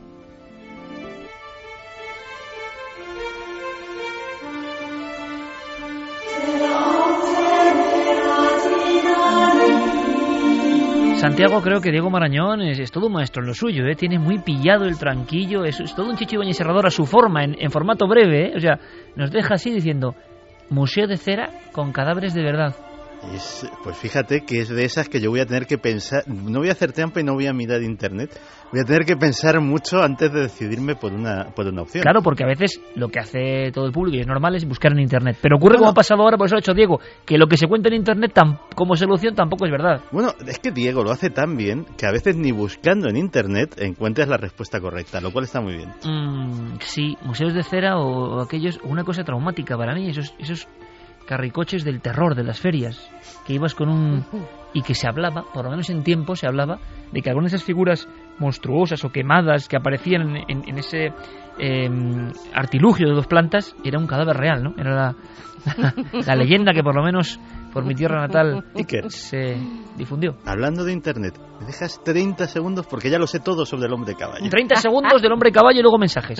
Esto procede de 2002. En 2002, Archie McPhee, que es la mayor tienda de artículos de broma del mundo, miles y miles de metros cuadrados dedicados al tema en Seattle, en Estados Unidos, hace esta máscara de látex como uno de sus reclamos para el Halloween. Pero eso no es lo que la hace. Bueno, venden mucho, Archie McPhee vende a internet a todo el mundo. Yo conocía la tienda antes de Ya, saber. ya decía yo. Sí, te lo puedes imaginar. Sino que después eh, una de las guías de viaje más prestigiosas del mundo, Lonely Planet, hace un libro extraño, un libro que podríamos llamar friki. Se trata de la guía Lonely Planet de viaje experimental en la que propone a los viajeros formas diferentes de viajar. Y al redactor de esta guía se le ocurre decir, ¿y por qué no viajar con la máscara de caballo de Archie McPhee? A raíz de esa guía empieza a aparecer por todo el mundo turistas que llevan su máscara de caballo. Esto le encanta a su vez a los japoneses, que los japoneses empiezan a pedir a Archie McPhee pedidos inmensos de ese tipo de cosas. Empiezan a surgir los primeros vídeos y el meme se distribuye por todo el mundo. Y estamos entonces ante el fin del mundo, yo creo que es una señal, ¿no? Es una señal clarísima. O sea, si esto, si esto prospera, es una señal. Pero Por bueno, cierto, es que ya ahora- nos han mandado fotografías de conciertos en Asturias y todo. Claro, y ahora un con lo que he contado- con la cabeza de, Claro, de San- caballo. Santiago Camacho, como buen gurú de todo lo, lo oculto, con su realidad oculta, pues ahora un montón de gente lo va a Y hacer. por Esto es imparable, claro. Ya es un símbolo. Es como la, más- la célebre máscara de Anonymous, pues también simboliza el anonimato en la red, pero en su lado más jocoso o más de hacer bromas. Se ha convertido en el símbolo del lado divertido de la red.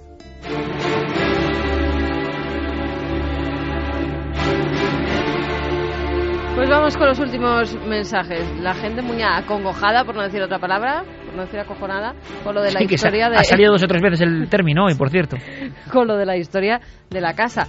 Y además, algunos recuerdan como Edu Herrera que hace unos días estaba en su casa viendo la tele con su mujer y que alguien intentó abrirle la puerta. Bueno, era el La vecino, era el vecino de arriba. Y otra, eh, Ek Rodríguez dice que a ella la pasó una vez que intentaban abrir la puerta y cuando fui no había nadie. Pero afortunadamente enseguida supe que eran los de la inmobiliaria. O sea que siempre. Pero eso de que te empiecen a No, no, eso no. a abrir la puerta, vayas, mires por la mirilla. Mira que las mirillas dan miedo, ¿eh? Sí, señor. Da mucho Dan un miedo. miedo cuando por son por eso esas- me daba impresión a mí, eh, como dibujamos en la mente, lo que vamos contando, lo que contaba Javi, de que era una chica normal y corriente. Busco mi casa, pero y tú en la mirilla viendo eso, mal, mal. ¿Y si muy mal. que se suicidó? Lo dejamos ahí, no hay tiempo para más. Mañana, eso sí, hacemos algo en Cuarto Milenio, nuestro programa hermano, que, que nunca hemos hecho. En tiempo real vamos a estar en ese domicilio, 20 años después, donde la Policía Nacional redactó un informe que se resume así, documento oficial. Han ocurrido y hemos vivido una serie de hechos de todo punto inexplicables. Supera yo creo que cualquier película. La persona que no había hablado es la persona que redactaba ese informe, el inspector jefe, luego inspector jefe de embajadas en Madrid. Mañana va a estar en Cuarto Milenio y creo que es un paso importante, porque cada uno puede pensar lo que quiera, claro, pero quien lo dice, cómo lo va a decir, yo creo, y lo que nos va a contar, es como para reflexionar. Santi, Geray, Fermín, Javi, Carmen, un placer. Mañana nos vemos todos juntos. Venga, mañana ahí estaremos. mañana, sobre las 12 de la noche, un especial, Dosier Caso Vallecas. Os esperamos.